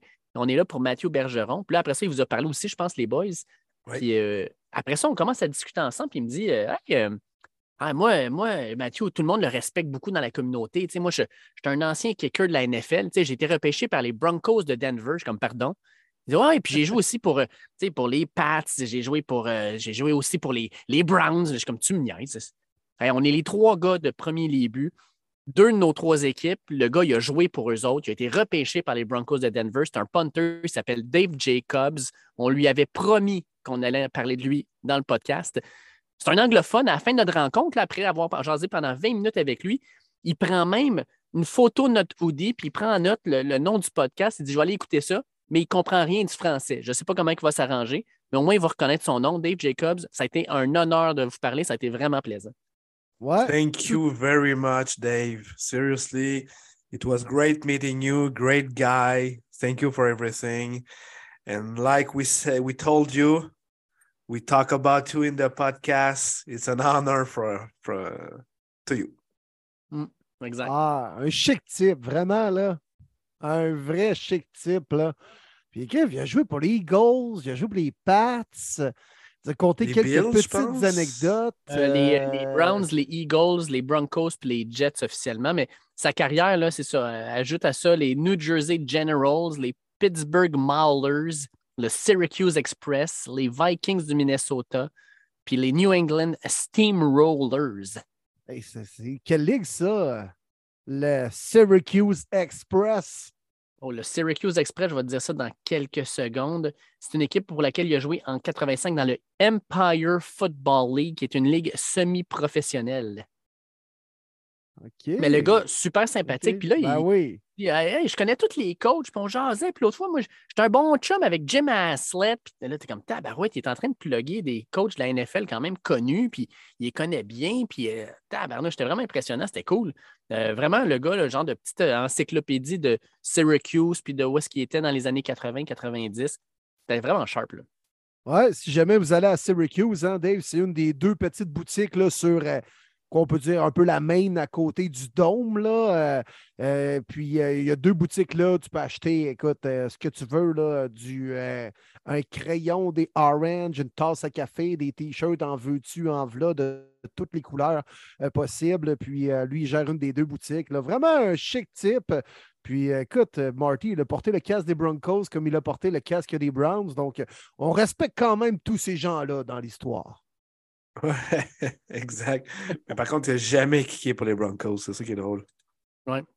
Exact. Puis, euh, Ouais, c'est parce ben, qu'ils ne puntaient jamais, eux autres, ils scoraient des touchés tout le temps. Là. Ah, merci, merci, c'est gentil. La bonne époque, hein? Ouais. Ce n'est que du passé. Et puis je veux terminer sur euh, un petit peu, dans le fond, notre, notre trip. euh, parce qu'il faut comprendre qu'une fois qu'on finit le trip, on est comme sur un solide high. On sort Eh, de. Si, On- voilà. Ouais, on sort, on sort de. De, de, de, de, de- De du nos entrevues réalisées, toi, dans le Darwin McNabb Lobby. hein, Ouais. Dans le hall d'entrée, toi, à côté des portes tournantes. Ah ouais, toi, on fait nos petits podcasts là. C'est parfait. Ouais, puis on sort de là, on prend le char, puis là, on se dit, Hey, les boys, il faut célébrer ça. Puis qu'on arrête dans un liquor store, puis on prend un, un mousseux 19 Crimes de Snoop Dogg, rien de moins. Oh, double G. Ah, c'était parfait. Ah! Il était fret. On est arrivé dans le stationnement d'un drug mart, une genre de petite pharmacie. Puis en plein milieu du stationnement, on a popé à bouteille, puis on l'a bu à trois, euh, en célébrant, dans le fond, le moment qu'on venait de vivre ensemble. C'était- C'était c'était- c'était parfait. C'était vraiment génial. Ouais, ouais, c'était écœurant. C'était écœurant. C'était pas très glamour, là, on s'entend, là, à côté de la petite autoroute, puis euh, dans le parking du Drug Mart, mais c'était parfait. Là, c'était parfait, les boys, puis ça, ça mais c'était pas encore le point final, là, mais ça, ça mettait quand même un, un petit point sur ce qu'on venait de faire euh, en dedans du complexe à Syracuse avec euh, ce qu'on a vécu, écoute, à trois mètres du terrain à côté des, des, des, des entraîneurs de la NFL et Matthew qui faisait ses drills. Après ça, les entrevues qu'on a pu réaliser. Euh, c'était parfait. C'était parfait. Puis, mettons que ça a bien rentré, hein, on l'a fini assez rapidement. Eh, bah boy. Oh oui, on aurait pris deux, trois autres pour vrai. Là. On aurait pris une bouteille chaque, je pense. Là.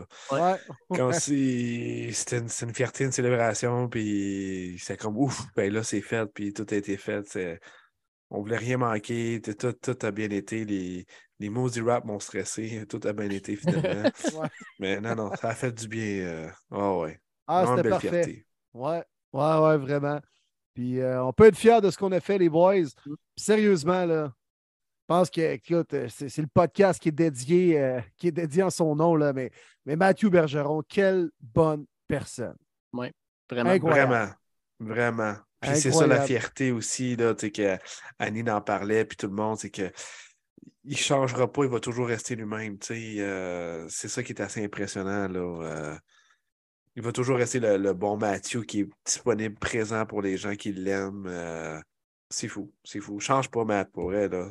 Tu vas tellement avoir une belle carrière et surtout une belle vie. Allez, boys, on a deux questions en lien avec notre Pro. Euh, fait que je vous les pose. La première, Gabriel Dubé nous demande est-ce qu'il y a des DC ou des OC, donc des coordonnateurs défensifs ou offensifs, qui se déplacent au Pro ou c'est seulement des coachs de position? Écoute, Gabriel, celui qu'on a vu, ce n'était que des coachs de position puis des scouts, des recruteurs. Mais euh, bien sûr, dans certains Pro effectivement, il y avait des, des coordonnateurs ou même l'entraîneur-chef. On l'a vu, par exemple, pour euh, le Pro Day de euh, Jalen Carter à Georgia. Euh, il y avait Arthur Smith des, des, Falcons qui était là. On en a vu quelques-uns.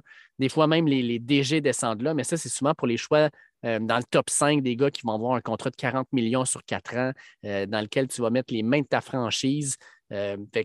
pour Mathieu, il n'y en avait pas, mais oui, de temps en temps, il y en a. Ouais, c'est ça, exact. Pour les gros, là, comme mettons, il y a eu CJ Stroud au Ohio State, tu as vu toute l'équipe des Panthers de la Caroline qui était là. Puis ça, d'ailleurs, je voulais vous en parler. Euh, comment vous trouvez ça que Josh McCann disait on en reparlera de toute façon à Charlotte là, pour t'acheter une maison? Hmm. Hmm. Est-ce que tu as oublié de fermer ton micro, Josh? Ouais. Ben, Ouais. écoute. C'est pas une surprise. comme- Ouais. C'est peut-être officieux, mais pas encore officiel. Même, en même. même temps, je pense, je pense sincèrement que c'est là qu'il s'en allait de toute façon. Euh, c'est pas une surprise. Tu sais, Stroud, là, je sais pas si vous avez vu les vidéos de son, son Pro Day.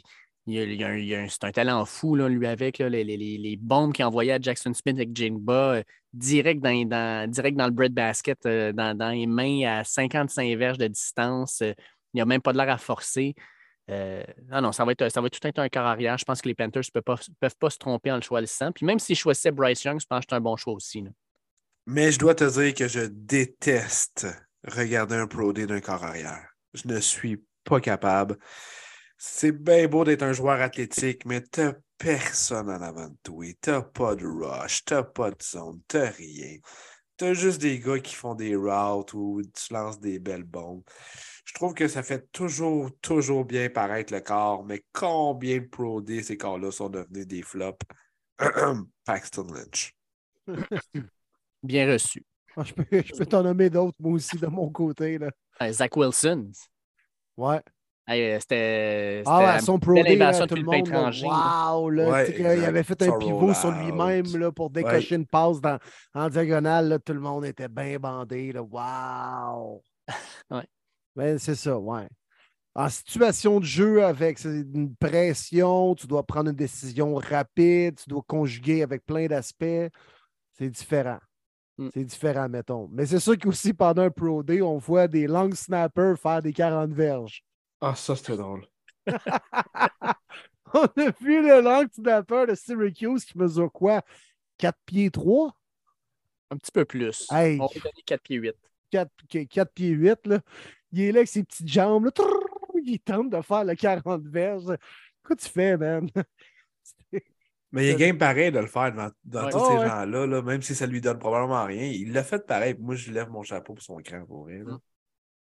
Ah, mais parlant des drills, Étienne Soucy nous dit euh, que peut signifier la présence de coach NFL pour faire des drills à des Pro Day? Est-ce que c'est juste pour du scouting ou il y aurait autre chose en arrière? Ah, c'est bon, ça. Hmm. Très bon. Moi, je pense qu'il y a d'autres choses en arrière. Tu veux connaître la personne. C'est surtout Ouais, ça. exact. Tu veux voir avec qui tu vas travailler. Ça se fait toujours avec les topics, tu sais. Tu veux vraiment être sûr. Tu veux pas une merde, tu sais. Tu veux pas un corps qui est comme Ah, je sais coach. Ah, je sais coach. Non, non, tu le sais pas. Je veux que tu apprennes. Tu sais. Fait Après ça, le coach il revient et il dit au GM Non, moi je travaille pas avec lui. C'est ça. Moi, je pense que c'est vraiment important. Mais c'est plus que les drills. Les O-line comme Matthew, là, quand sont quand même particuliers, les O-line, dans une équipe de football. Ils sont à part un peu de tout le monde. Les O-line sont ensemble, puis ils se calissent du reste. On les voit sur le banc, sur les lignes de côté. Euh, les O-line sont assis sur le banc, puis euh, tout le monde est debout à côté. Les O-line sont toujours ensemble. Alors, c'est important pour, je pense, un entraîneur de la ligne offensive de justement connaître l'individu, comme Marty t'expliquait, savoir aussi si ton line assimile rapidement ta façon d'aborder les choses, d'enseigner, de coacher, puis voir si tu comprends les ajustements assez rapidement. Là. Tu sais, Bobby Johnson, il l'expliquait pas deux fois son drill. là. Il l'expliquait assez fort, puis tu avais besoin de comprendre assez rapidement. Je pense que c'est surtout ça qu'ils veulent regarder. Est-ce qu'ils assimilent les choses? OK, j'ai expliqué là, là, je veux que tu fasses un kick slide de tel côté, ton power back, tu bouges ton pied de telle façon. Euh, fait que c'est beaucoup de savoir est-ce qu'il assimile les choses rapidement? Puis ça, c'est pas ton recruteur qui va pouvoir te le dire avec un rapport de quatre pages. Que tu sur place puis que tu vois le gars faire des drills que toi t'exécutes. Je pense que c'est pour ça qu'on a envoyé beaucoup d'entraîneurs de la ligne offensive qui ont géré différents drills comme on expliquait tantôt. Et peut-être que j'ajoute à ça, euh, on veut peut-être regarder justement le gars qu'on veut repêcher cette année. Mais peut-être qu'on veut aussi regarder le gars qu'on va repêcher l'année prochaine.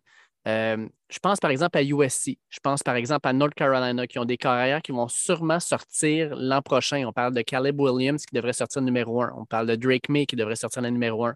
Puis euh, Martin, tu nous as envoyé un message tantôt sur notre, notre fil de, de, messages, un texte d'un scout de la NFL qui était au Pro Day de Ohio State.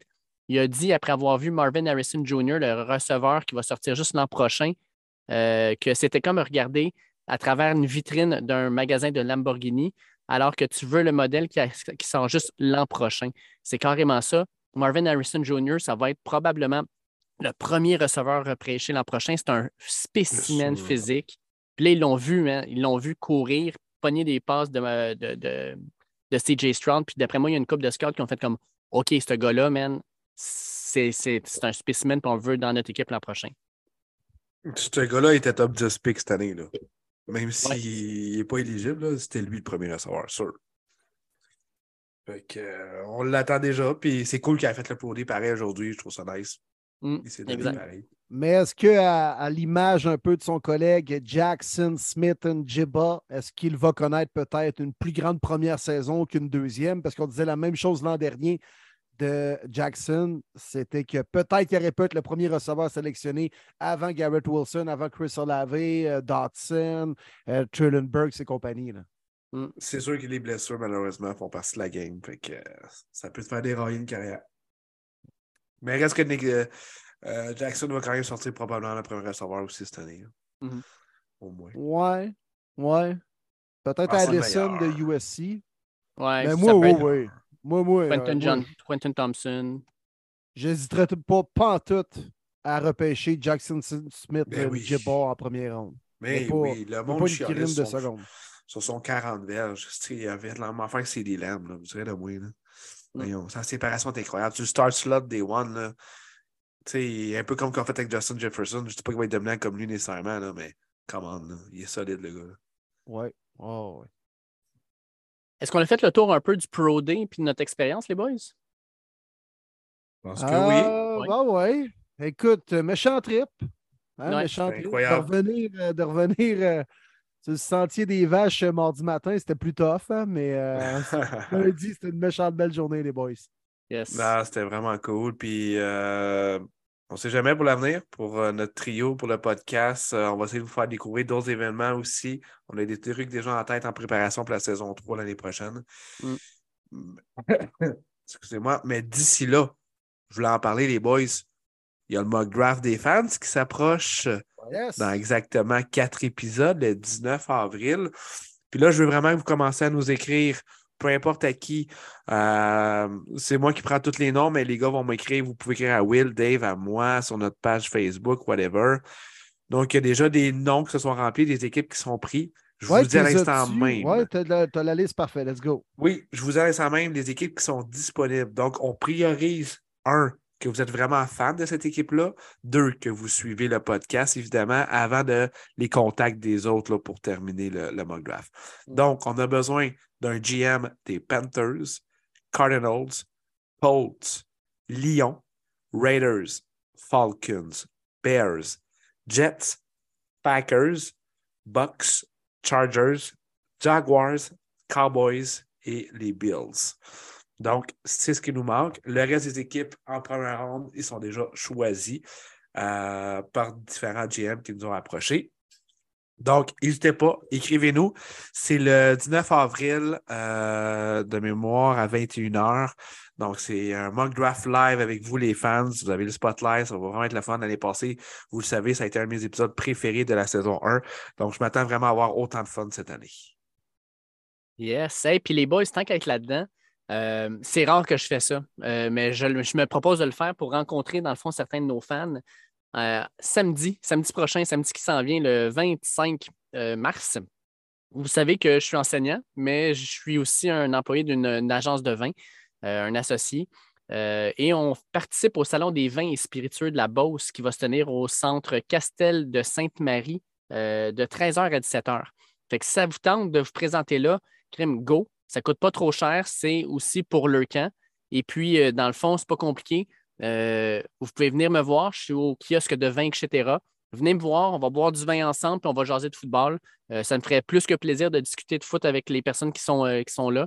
Fait que si jamais vous êtes intéressé, crème samedi le 25, descendez me voir au centre Castel Sainte-Marie en Beauce, au Salon des vins et spiritueux.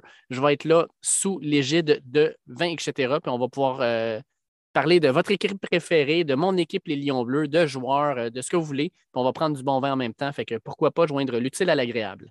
Très bon, mon Dave. Très, très cool. Très euh, belle invitation.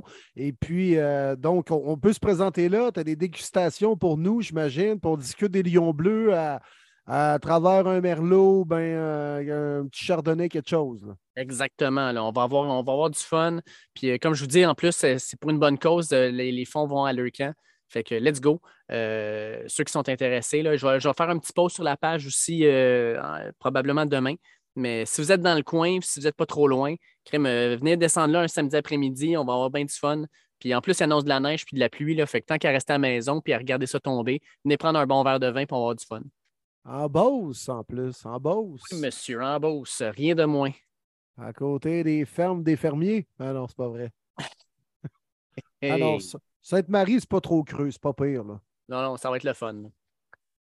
Hey, euh, on a reçu aussi cinq questions d'auditeurs. Fait que je pense qu'on va fermer le podcast avec ça. On va faire les cinq questions des auditeurs. On répond à ça.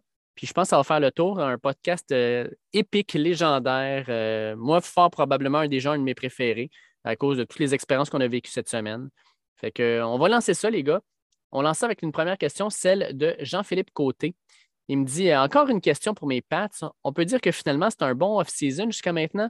Juju semble être un upgrade sur Myers. Robinson qui pourrait rebondir et jouer le rôle de James White. Des bonnes signatures de profondeur sur la O-line et le retour de Bill O'Brien. Est-ce que pour vous, c'est une off-season gagnante?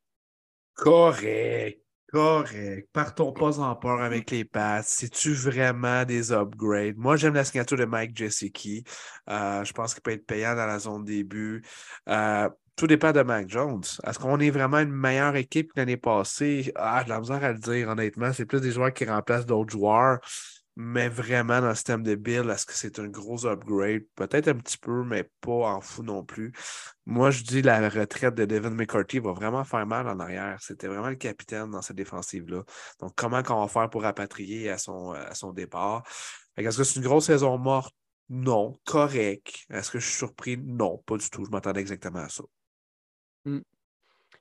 Oui, d'accord avec toi. Puis euh, écoute, quand tu regardes ça, tu est-ce qu'ils se sont vraiment améliorés au niveau des receveurs? Oui, Juju, c'est bien, là. Mais là, tu as Devante Parker, puis tu as encore Kendrick Bourne, qui est ton troisième receveur, ou Tyquan Thornton. Euh, on, on a perdu Damien Harris, qui a signé avec les Bills. On l'a remplacé par James Robinson. Tant qu'à moi, c'est 2,25 cents euh, pour 50 Donc, 4,25 cents pour une pièce, ça fait plus de sens. hein. Le prof de maths à moi disait que ça n'avait pas de sens. 4,25 cents pour une pièce. 4,30 Euh, sous. Ouais, 4,30 sous, c'est l'expression, mais tu sais, 4,30 sous, ça ne marche pas, ça donne 1,20 C'est- En tout cas, Ah, je sais que tu allais dire ça. Ah oui, c'est têteux. Fait que, est-ce que c'est un bon off-season? C'est un bon off-season dans la vision où les Patriots, selon moi, ne, ne sont pas une équipe qui est inférieure, mais c'est un mauvais off-season quand tu considères que les Dolphins sont vraiment meilleurs. Les Bills sont encore l'équipe à battre dans la division. Puis les Jets, ben, c'est une équipe qui est en train de monter. Il manque un corps arrière. On ne sait pas trop si ça va se régler. Mais euh, quand tu vois tout le monde s'améliorer, puis toi en arrière où tu restes un petit peu stable, je ne sais pas si c'est une bonne chose. Bon, honnêtement, c'est un 6 sur 10. Là, les Pats, pour ma part. là. La note de passage là, pour euh, le prof Antoine, Dave, là, mais pas plus que ça. là. All right. Ensuite, on a Tony BZH nous pose la question question sur les Panthers. À quoi bon repêcher un hypothétique potentiel franchise quarterback si c'est pour le prouver d'un receveur de talent comme DJ Moore? Ben, écoute. Ben, euh, Un va pas sans l'autre, peut-être aussi. Là. Je comprends que c'est pas, pas DJ Moore seulement contre le premier choix, mais il a fait partie de la transaction. Puis c'était peut-être un élément très important de la transaction pour les Bears, alors qu'eux, c'était vraiment un besoin. Alors, c'est sûr que tu, tu voulais absolument mettre la main sur CJ Stroud puis pas le perdre ailleurs. Ben, il faut que tu payes quelque part. là. Donc, euh, toujours manière aussi de repêcher un receveur euh, cette année ou l'an prochain, quand même. là. Puis on a fait venir Adam Thielen. Ça, on en- Ouais, c'est ça. Ça- ça a-tu été fait avant notre lundi, ça? Ou euh, Ah non, on en a parlé euh, dans la chambre d'hôtel à Fayetteville. Effectivement. On en a parlé. Effectivement. Fait que ça fait du bien de rapatrier avec ça. Puis il se passe de quoi avec les Panthers? Parce que pour qu'il y ait autant de vétérans qui s'en vont signer avec une équipe en reconstruction, je vous dis, le coaching staff, il y a quelque chose qui se passe là. On a Nicolas Baudouin qui nous demande est-ce que Jonah Williams, qui demande un échange, euh, vaudrait quelque chose sur le marché? Et si oui, quoi? Pensez-vous qu'il aurait été préférable pour lui de juste jouer right tackle cette année? Euh, pour les Bengals, oui. Pour lui, peut-être pas, parce que s'il est capable de se faire échanger et de signer un nouveau contrat tout de suite, euh, tant mieux pour lui. Ce que ça va donner aux Bengals, c'est un day 3 pick, je crois. Je pense pas que ça soit quelque chose de mieux que ça. Puis, euh, salutations, Nicolas. Je fais juste ouvrir une petite parenthèse. C'est très, très drôle parce qu'aujourd'hui, j'ai été à Saint-Jean-sur-Richelieu pour un client. Il m'envoie un message. Il dit Martin, t'es-tu à Saint-Jean? Je suis comme What the hell? Tu m'as vu où? Il dit T'étais à une lumière. Puis je me dis Ah, il me semble que je suis pas mal sûr, c'est Martin Saint-Jean. J'en revenais pas que Nicolas Baudouin m'écrive ça. Fait que t'as vraiment un good eye, comme on peut dire. Euh, tu m'as À la bien Joe repéré. Burrow. À la Joe Burrow, bien Yes, dit, ouais. Fait que euh, j'aurais aimé ça lui serrer la pince, mais euh, on n'a pas eu la chance. Manu Arsenault nous demande la signature de Nick Scott des Bengals, vous en pensez quoi? Et quelle équipe, selon vous, c'est le plus amélioré? Ça, pour l'amélioration, on va peut-être attendre un petit peu euh, pour en parler, Manu, mais euh, la signature, on peut en parler, puis il nous souhaite un bon podcast. Bon gars. Bon gars, je le connais pas tant. Je pense qu'il est parti toutes les games l'année passée avec les Rams. Je sais que McVille l'aimait bien, il voulait le garder.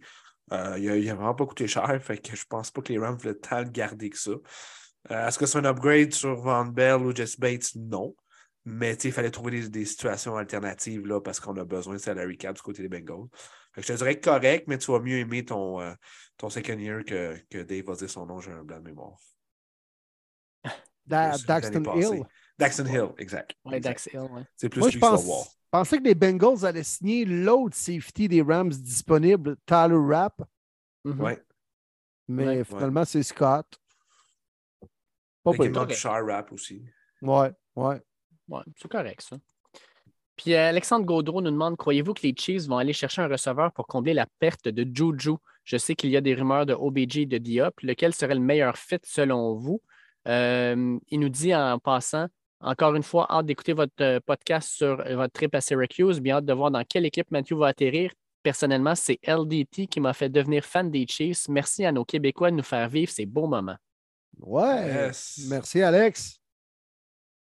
Euh, faut comprendre que là, présentement, les Chiefs, leur receveur, c'est Marcus Valdez Scantling, Kadarius Tony, puis Sky Moore. C'est ça, les trois. Là. Ouais, ouais, ouais. Mais écoute, pas lieu de s'énerver là non plus, là. Non, parce que tu as un certain Travis Kelsey puis Pat Mahomes. C'est ça. Les Chiefs, il ne faut pas oublier qu'ils ont quand même leur choix de première ronde, leur choix de deuxième ronde, leur choix de troisième ronde. Tu sais, Exact. fait que. Exact. Puis ils misent beaucoup sur Tony, ils l'ont dit. Là, où, euh, ils veulent faire de quoi avec lui pour l'avoir transjugé. Mais oui, un vétéran qui s'en vient. Est-ce que c'est un gros nom à la DIA pour OBJ? Je ne sais pas. Je sais pas. OBJ. OBJ s'en va avec les Chiefs. Un Ah. an, 9 millions. Ça serait tellement possible, honnêtement. Veux-tu plus que ça? Moi, je pense pas. Le marché des receveurs est à un- ce niveau-là. Les Chiefs seraient peut-être prêts à aller jusqu'à 10. Mais tu sais, après, après ne pas avoir joué pendant un an, je pense pas qu'OBJ va aller chercher un contrat de 15 millions. là. Non, exact. Exact. C'est ce que je pense aussi. Peut-être un contrat vraiment performant avec les bonus. Mm. Parce que s'il explose cette année, peut-être que lui veut miser sur lui-même. On s'entend que OBJ avec Mahomes, ça pourrait créer des flamèches. Mais, hein. Mais tu sais, tu regardes des up, c'est sorti aujourd'hui que euh, va falloir qu'on revise un peu ce qu'on demandait de la part des Cards. On demandait un choix de deuxième ronde puis un joueur supplémentaire, puis à voir ce que Brendan Cooks a donné, c'est-à-dire un choix de 5 et un choix de 6. Euh, ben là, ils disent qu'ils sont en train de réviser à la baisse ce qu'ils doivent demander. Euh, pour vous, les boys, euh, des up, est-ce que tu l'échanges pour un choix de 3 ou un choix de 4? Ou est-ce que c'est mieux de le garder, de le faire commencer la saison, qui commence bien, mettons, puis tu l'échanges quand sa valeur remonte? Pourquoi l'échanger à la base? Hmm. Pourquoi Cards, tu veux échanger Diop? Pourquoi enlever la, la pièce maîtresse de Kyler Murray qui a connu une mauvaise année et qui va revenir d'une blessure? Pourquoi tu fais ça? T'aimes mieux avoir un late pick? Parle-moi pas de salary cap, là. Tu n'as pas de salaire. On s'en fout de ça. là. Tu peux t'arranger avec ça. là. Moi, c'est ça la base. Pourquoi tu veux tant trader Diop? Je ne comprends pas. Le À moins marché des. des- Ouais, mais le marché des receveurs n'est pas très élevé non plus. Là. Que Non. il y a- Pourtant. Il il y a peut-être une certaine valeur pour, pour des équipes qui seraient prêtes à payer le prix, mais, mais tu sais, ça va-tu vraiment se faire avant le repêchage? J'en doute. Il y a des équipes qui pensent peut-être repêcher leur homme dans le top 20, top 30. Puis on a vu dans les dernières années, les receveurs repêchés en première ronde sont efficaces dès la première saison avec des contrats recrues. Mais si jamais tu n'es pas capable d'obtenir ce gars-là euh, jeudi soir, le 27, pour la première ronde, mais ça se peut peut-être que tu payes le prix pour, euh, pour un Diop. Diop, là, dans le fond, va t'échanger la soirée du draft comme A.J. Brown l'an passé, puis comme Hollywood Brown l'an passé. Ouais. Ouais. Non, ouais, ça a bien de sens. Ça a bien de sens. Le vendredi, il va se faire trader. Ah, puis je veux parler, les boys, de comme dernière nouvelle, là, je pense qu'on peut finir là-dessus, euh, sur le gros move qui est arrivé, dans le fond, dans les dernières heures. C'est-à-dire que les Jets sont allés chercher Michael Hardman et ont échangé un certain Elijah Moore à une équipe. Dans le Pound! Yes, Let's sir, avec tes bruns. go! Fait que Will, je veux tes impressions là-dessus. Content, content, content. Euh, c'est un besoin. Euh, J'aurais aimé Adam Thielen. Moi, c'était un nom que j'avais encerclé sur ma feuille qui aurait, je pense, fité avec les Browns. Là, il a signé avec les Panthers. Il restait pas beaucoup de choses intéressantes sur le marché des agents libres. Ça va chercher un gars de 22 ans qui souhaite avoir un nouveau départ, qui a encore un contrat de recrue pour deux ans, qui a plein de potentiel, un besoin chez les Browns, oui, pour un receveur numéro 2, mais également le type de receveur qui est Elijah Moore. Il n'y en avait pas vraiment à Cleveland. Un petit speedy, bon dans les zones profondes, qui peut compléter un roadrunner comme euh, Amari Cooper. Euh, puis pour le prix, quand même très raisonnable. Ce que je trouve plate dans tout ça maintenant, c'est que les Browns ont échangé leur seul choix de deuxième ronde. Donc, ils vont parler pour la première fois au 74e choix qu'ils ont acquis des Jets. Fait qu'en troisième ronde seulement, ça, ça me fait chier un peu. Mais c'est quand même un gars qui a seulement 22 ans. Alors, c'est un bon pari. Ouais, puis c'est un bon trade, là. Tu sais, Ça fait tellement pas longtemps qu'il est dans la NFL. Tu, tu baisses de quelques rangs, mais tu sais, tu t'appropries d'un bon receveur numéro 2 que tu as besoin dans ton offensive, tu as besoin de speed. Là. Ouais, moi, j'a- j'adore ça. Puis, tu sais, Elijah Moore, euh, il y a eu des petits problèmes de, de- de comportement euh, quand il était à l'université, même un petit peu avec les Jets, mais je pense que dans le bon système, avec un carrière qui est capable d'y remettre le ballon, là, on s'entend l'an dernier, il n'a pas été gâté. là. Euh, je pense que ça va juste être positif. Fait que, non, je pense que c'est une bonne signature. Puis surtout, il est derrière à Mary Cooper. Je pense que ça fait un très bon duo. Puis les deux amènent quelque chose de différent. Fait que ça- c'est une belle signature, je pense. J'a- J'aime beaucoup. Here we go, Brownies! Here we go! Puis Hey, les rapidement, boys. pour Vas-y, terminer, vas-y. je voulais juste souligner un autre euh, sujet quand même. euh, tu sais, quand, quand on dit que dans la vie, on peut être tellement chanceux dans notre malchance, j'ai une grosse pensée ici, les boys, avec euh, premier début et pour euh, le l'ailier rapproché euh, Foster Morrow, Mhm. qui nous a déclaré aujourd'hui même comme quoi qu'il est atteint d'un cancer, puis qu'il l'a découvert lors d'un test anodin quand il a été faire une visite du côté des Saints, tout simplement normal et qui lui ont révélé, écoute, on a vraiment une mauvaise nouvelle pour toi, tu as le cancer. Donc, euh, wow, tu sais à quel point que lui, il se sent top shape, il s'attendait vraiment pas à ça, que finalement, il n'aura pas le choix de mettre le football de côté et d'affronter son plus gros adversaire qui est le cancer. Je suis euh, convaincu qu'il va être capable de, de- de le battre, mais là, il faut vraiment qu'il concentre toute son énergie là-dedans. Donc, euh, on a une pensée pour lui, Foster Moreau. On te souhaite vraiment la, la meilleure des chances, puis de, de revenir rapidement dans la NFL, là où que tu dois être. Ouais, tout à fait. Bon point, Marty. Puis euh, les Raiders ont signé Austin Hooper dans tout ça pour euh, leur euh, nouvelle ailier rapproché. Et A.J. Howard, il y a 48 heures. Il existe encore, lui? Ben, il y en a qui pensent que c'est le fameux first round pick euh, de Bama qui devrait exploser, mais qui est rendu à sa septième année. Donc, euh, Mm. C'est les Raiders. Voilà. Les- Les-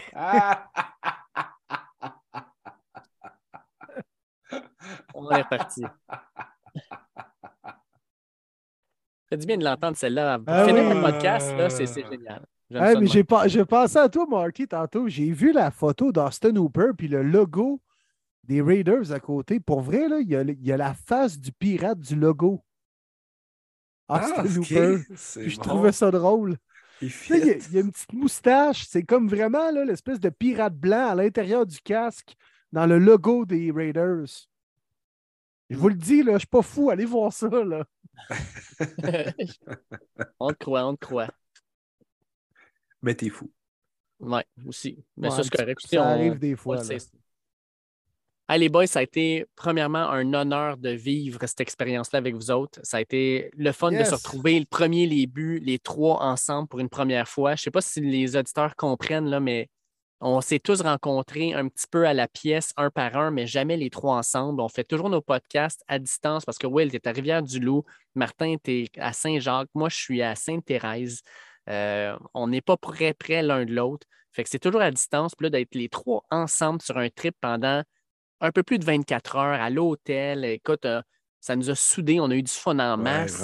Euh, puis euh, je pense que ça fait juste en sorte qu'on on confirme que crime, on, on tripe ensemble, on tripe, euh, on tripe sur la même chose, quoi, le football. Puis euh, je voulais vous remercier parce que ça a été vraiment une expérience malade. Puis euh, je suis content de pouvoir faire partager ça à nos auditeurs. Puis euh, j'ai déjà eu plein de commentaires par rapport à notre expérience. Euh, nos euh, posts sur Internet, sur les réseaux sociaux, ça, ça marchait à côté. Fait que, tu sais, continuez à être abonné à nos pages Facebook, Twitter personnel. C'est là qu'on a mis tous nos, nos- nos- nos contenus. Puis continuez à nous suivre, continuez à commenter avec nous autres, à nous envoyer des messages, à, à cliquer sur suivre sur la plateforme où vous écoutez le podcast, à, à mettre des notes de 5 étoiles, 4 étoiles. Mettez les étoiles que vous voulez, écoutez, c'est vos affaires. Mais crème, continuez à interagir avec nous autres. On a, on a bien du fun à faire ça. On partage notre passion, je pense que ça paraît. En espérant que vous allez triper à écouter ce podcast spécial, le premier début à Syracuse, comme nous, on a tripé big time à le vivre. On veut vraiment que vous l'écoutiez, je le dis toujours, à chaque semaine, comme si on prenait une bonne bière puis vous étiez avec nous. Mais là, c'est la même chose. On espère qu'on vous a bien décrit les sentiments, le feeling du Pro Day, comme si vous étiez à côté de nous en train de regarder tout ce qu'on a pu voir de nos propres yeux. Euh, ça fait un des meilleurs podcasts qu'on a produits, j'en suis convaincu. Merci pour tous les mots, pour vos présences, d'être là avec nous, la gang. On a du fun. Ça ne serait-ce que grossir, c'est tout ce qu'on veut, être avec une grande et grosse communauté sur le football. Comme NFL Fans du Québec, je vais prendre un petit euh, 15 secondes de remercier d'être avec nous depuis le tout début. Allez liker cette page-là, venez participer. Et je me répète, n'oubliez pas, écrivez-moi pour le mock draft des fans, je veux le plus de noms rapidement. Sur ce, merci à vous deux, les boys. Dave, Will, c'est un honneur de faire ce road trip-là. C'est le premier de plusieurs. Et je vous le dis, il va y avoir une saison 3, puis il va y avoir bien des surprises. Oh que oui, les boys. Puis euh, merci à vous vraiment. Je pense que ça nous a euh, encore plus motivés et soudés les trois ensemble dans la poursuite de cette belle aventure qui est premier début. Puis comme j'ai dit lors de l'enregistrement que vous avez entendu dans le fond au début de ce podcast-là, mais qui a été produit lundi matin dans la chambre d'hôtel à Fayetteville, tout juste à côté de Syracuse, je pense que cette semaine-là euh, a permis à premier début peut-être d'aller à un autre niveau. On l'a vu avec les réactions sur les réseaux sociaux. Allez voir tout le contenu qu'on a publié avec les vidéos et tout ça sur notre page Facebook. Puis euh, ça va juste continuer à grossir cette belle aventure-là. Puis euh, avant tout, merci à vous autres, les boys, merci aux gens d'embarquer. Euh, c'est incroyable, c'est motivant. Puis euh, également, il faut remercier euh, Mathieu Bergeron, hein, les gars, qui euh, nous a Mm, accueillis euh, pratiquement à bras ouverts dans le centre d'entraînement à Syracuse, qui est venu nous taper des mains sur les lignes de côté immédiatement après ses drills, en gros scrum avec les médias américains, s'en vient nous voir immédiatement après, prend le temps de nous jaser un gros huit minutes, du bon stock d'entrevues. Euh, il est incroyable, Mathieu. Puis euh, vraiment, là, je pense que vous l'avez ressenti dans ce podcast-là. Puis c'est pas la dernière fois que vous allez l'entendre à premier début non plus. Yes. Fait que sur ça, les boys, on va laisser décanter tout ça. On va laisser nos auditeurs profiter de ce podcast-là. Puis on vous revient avec un épisode de feu la semaine prochaine.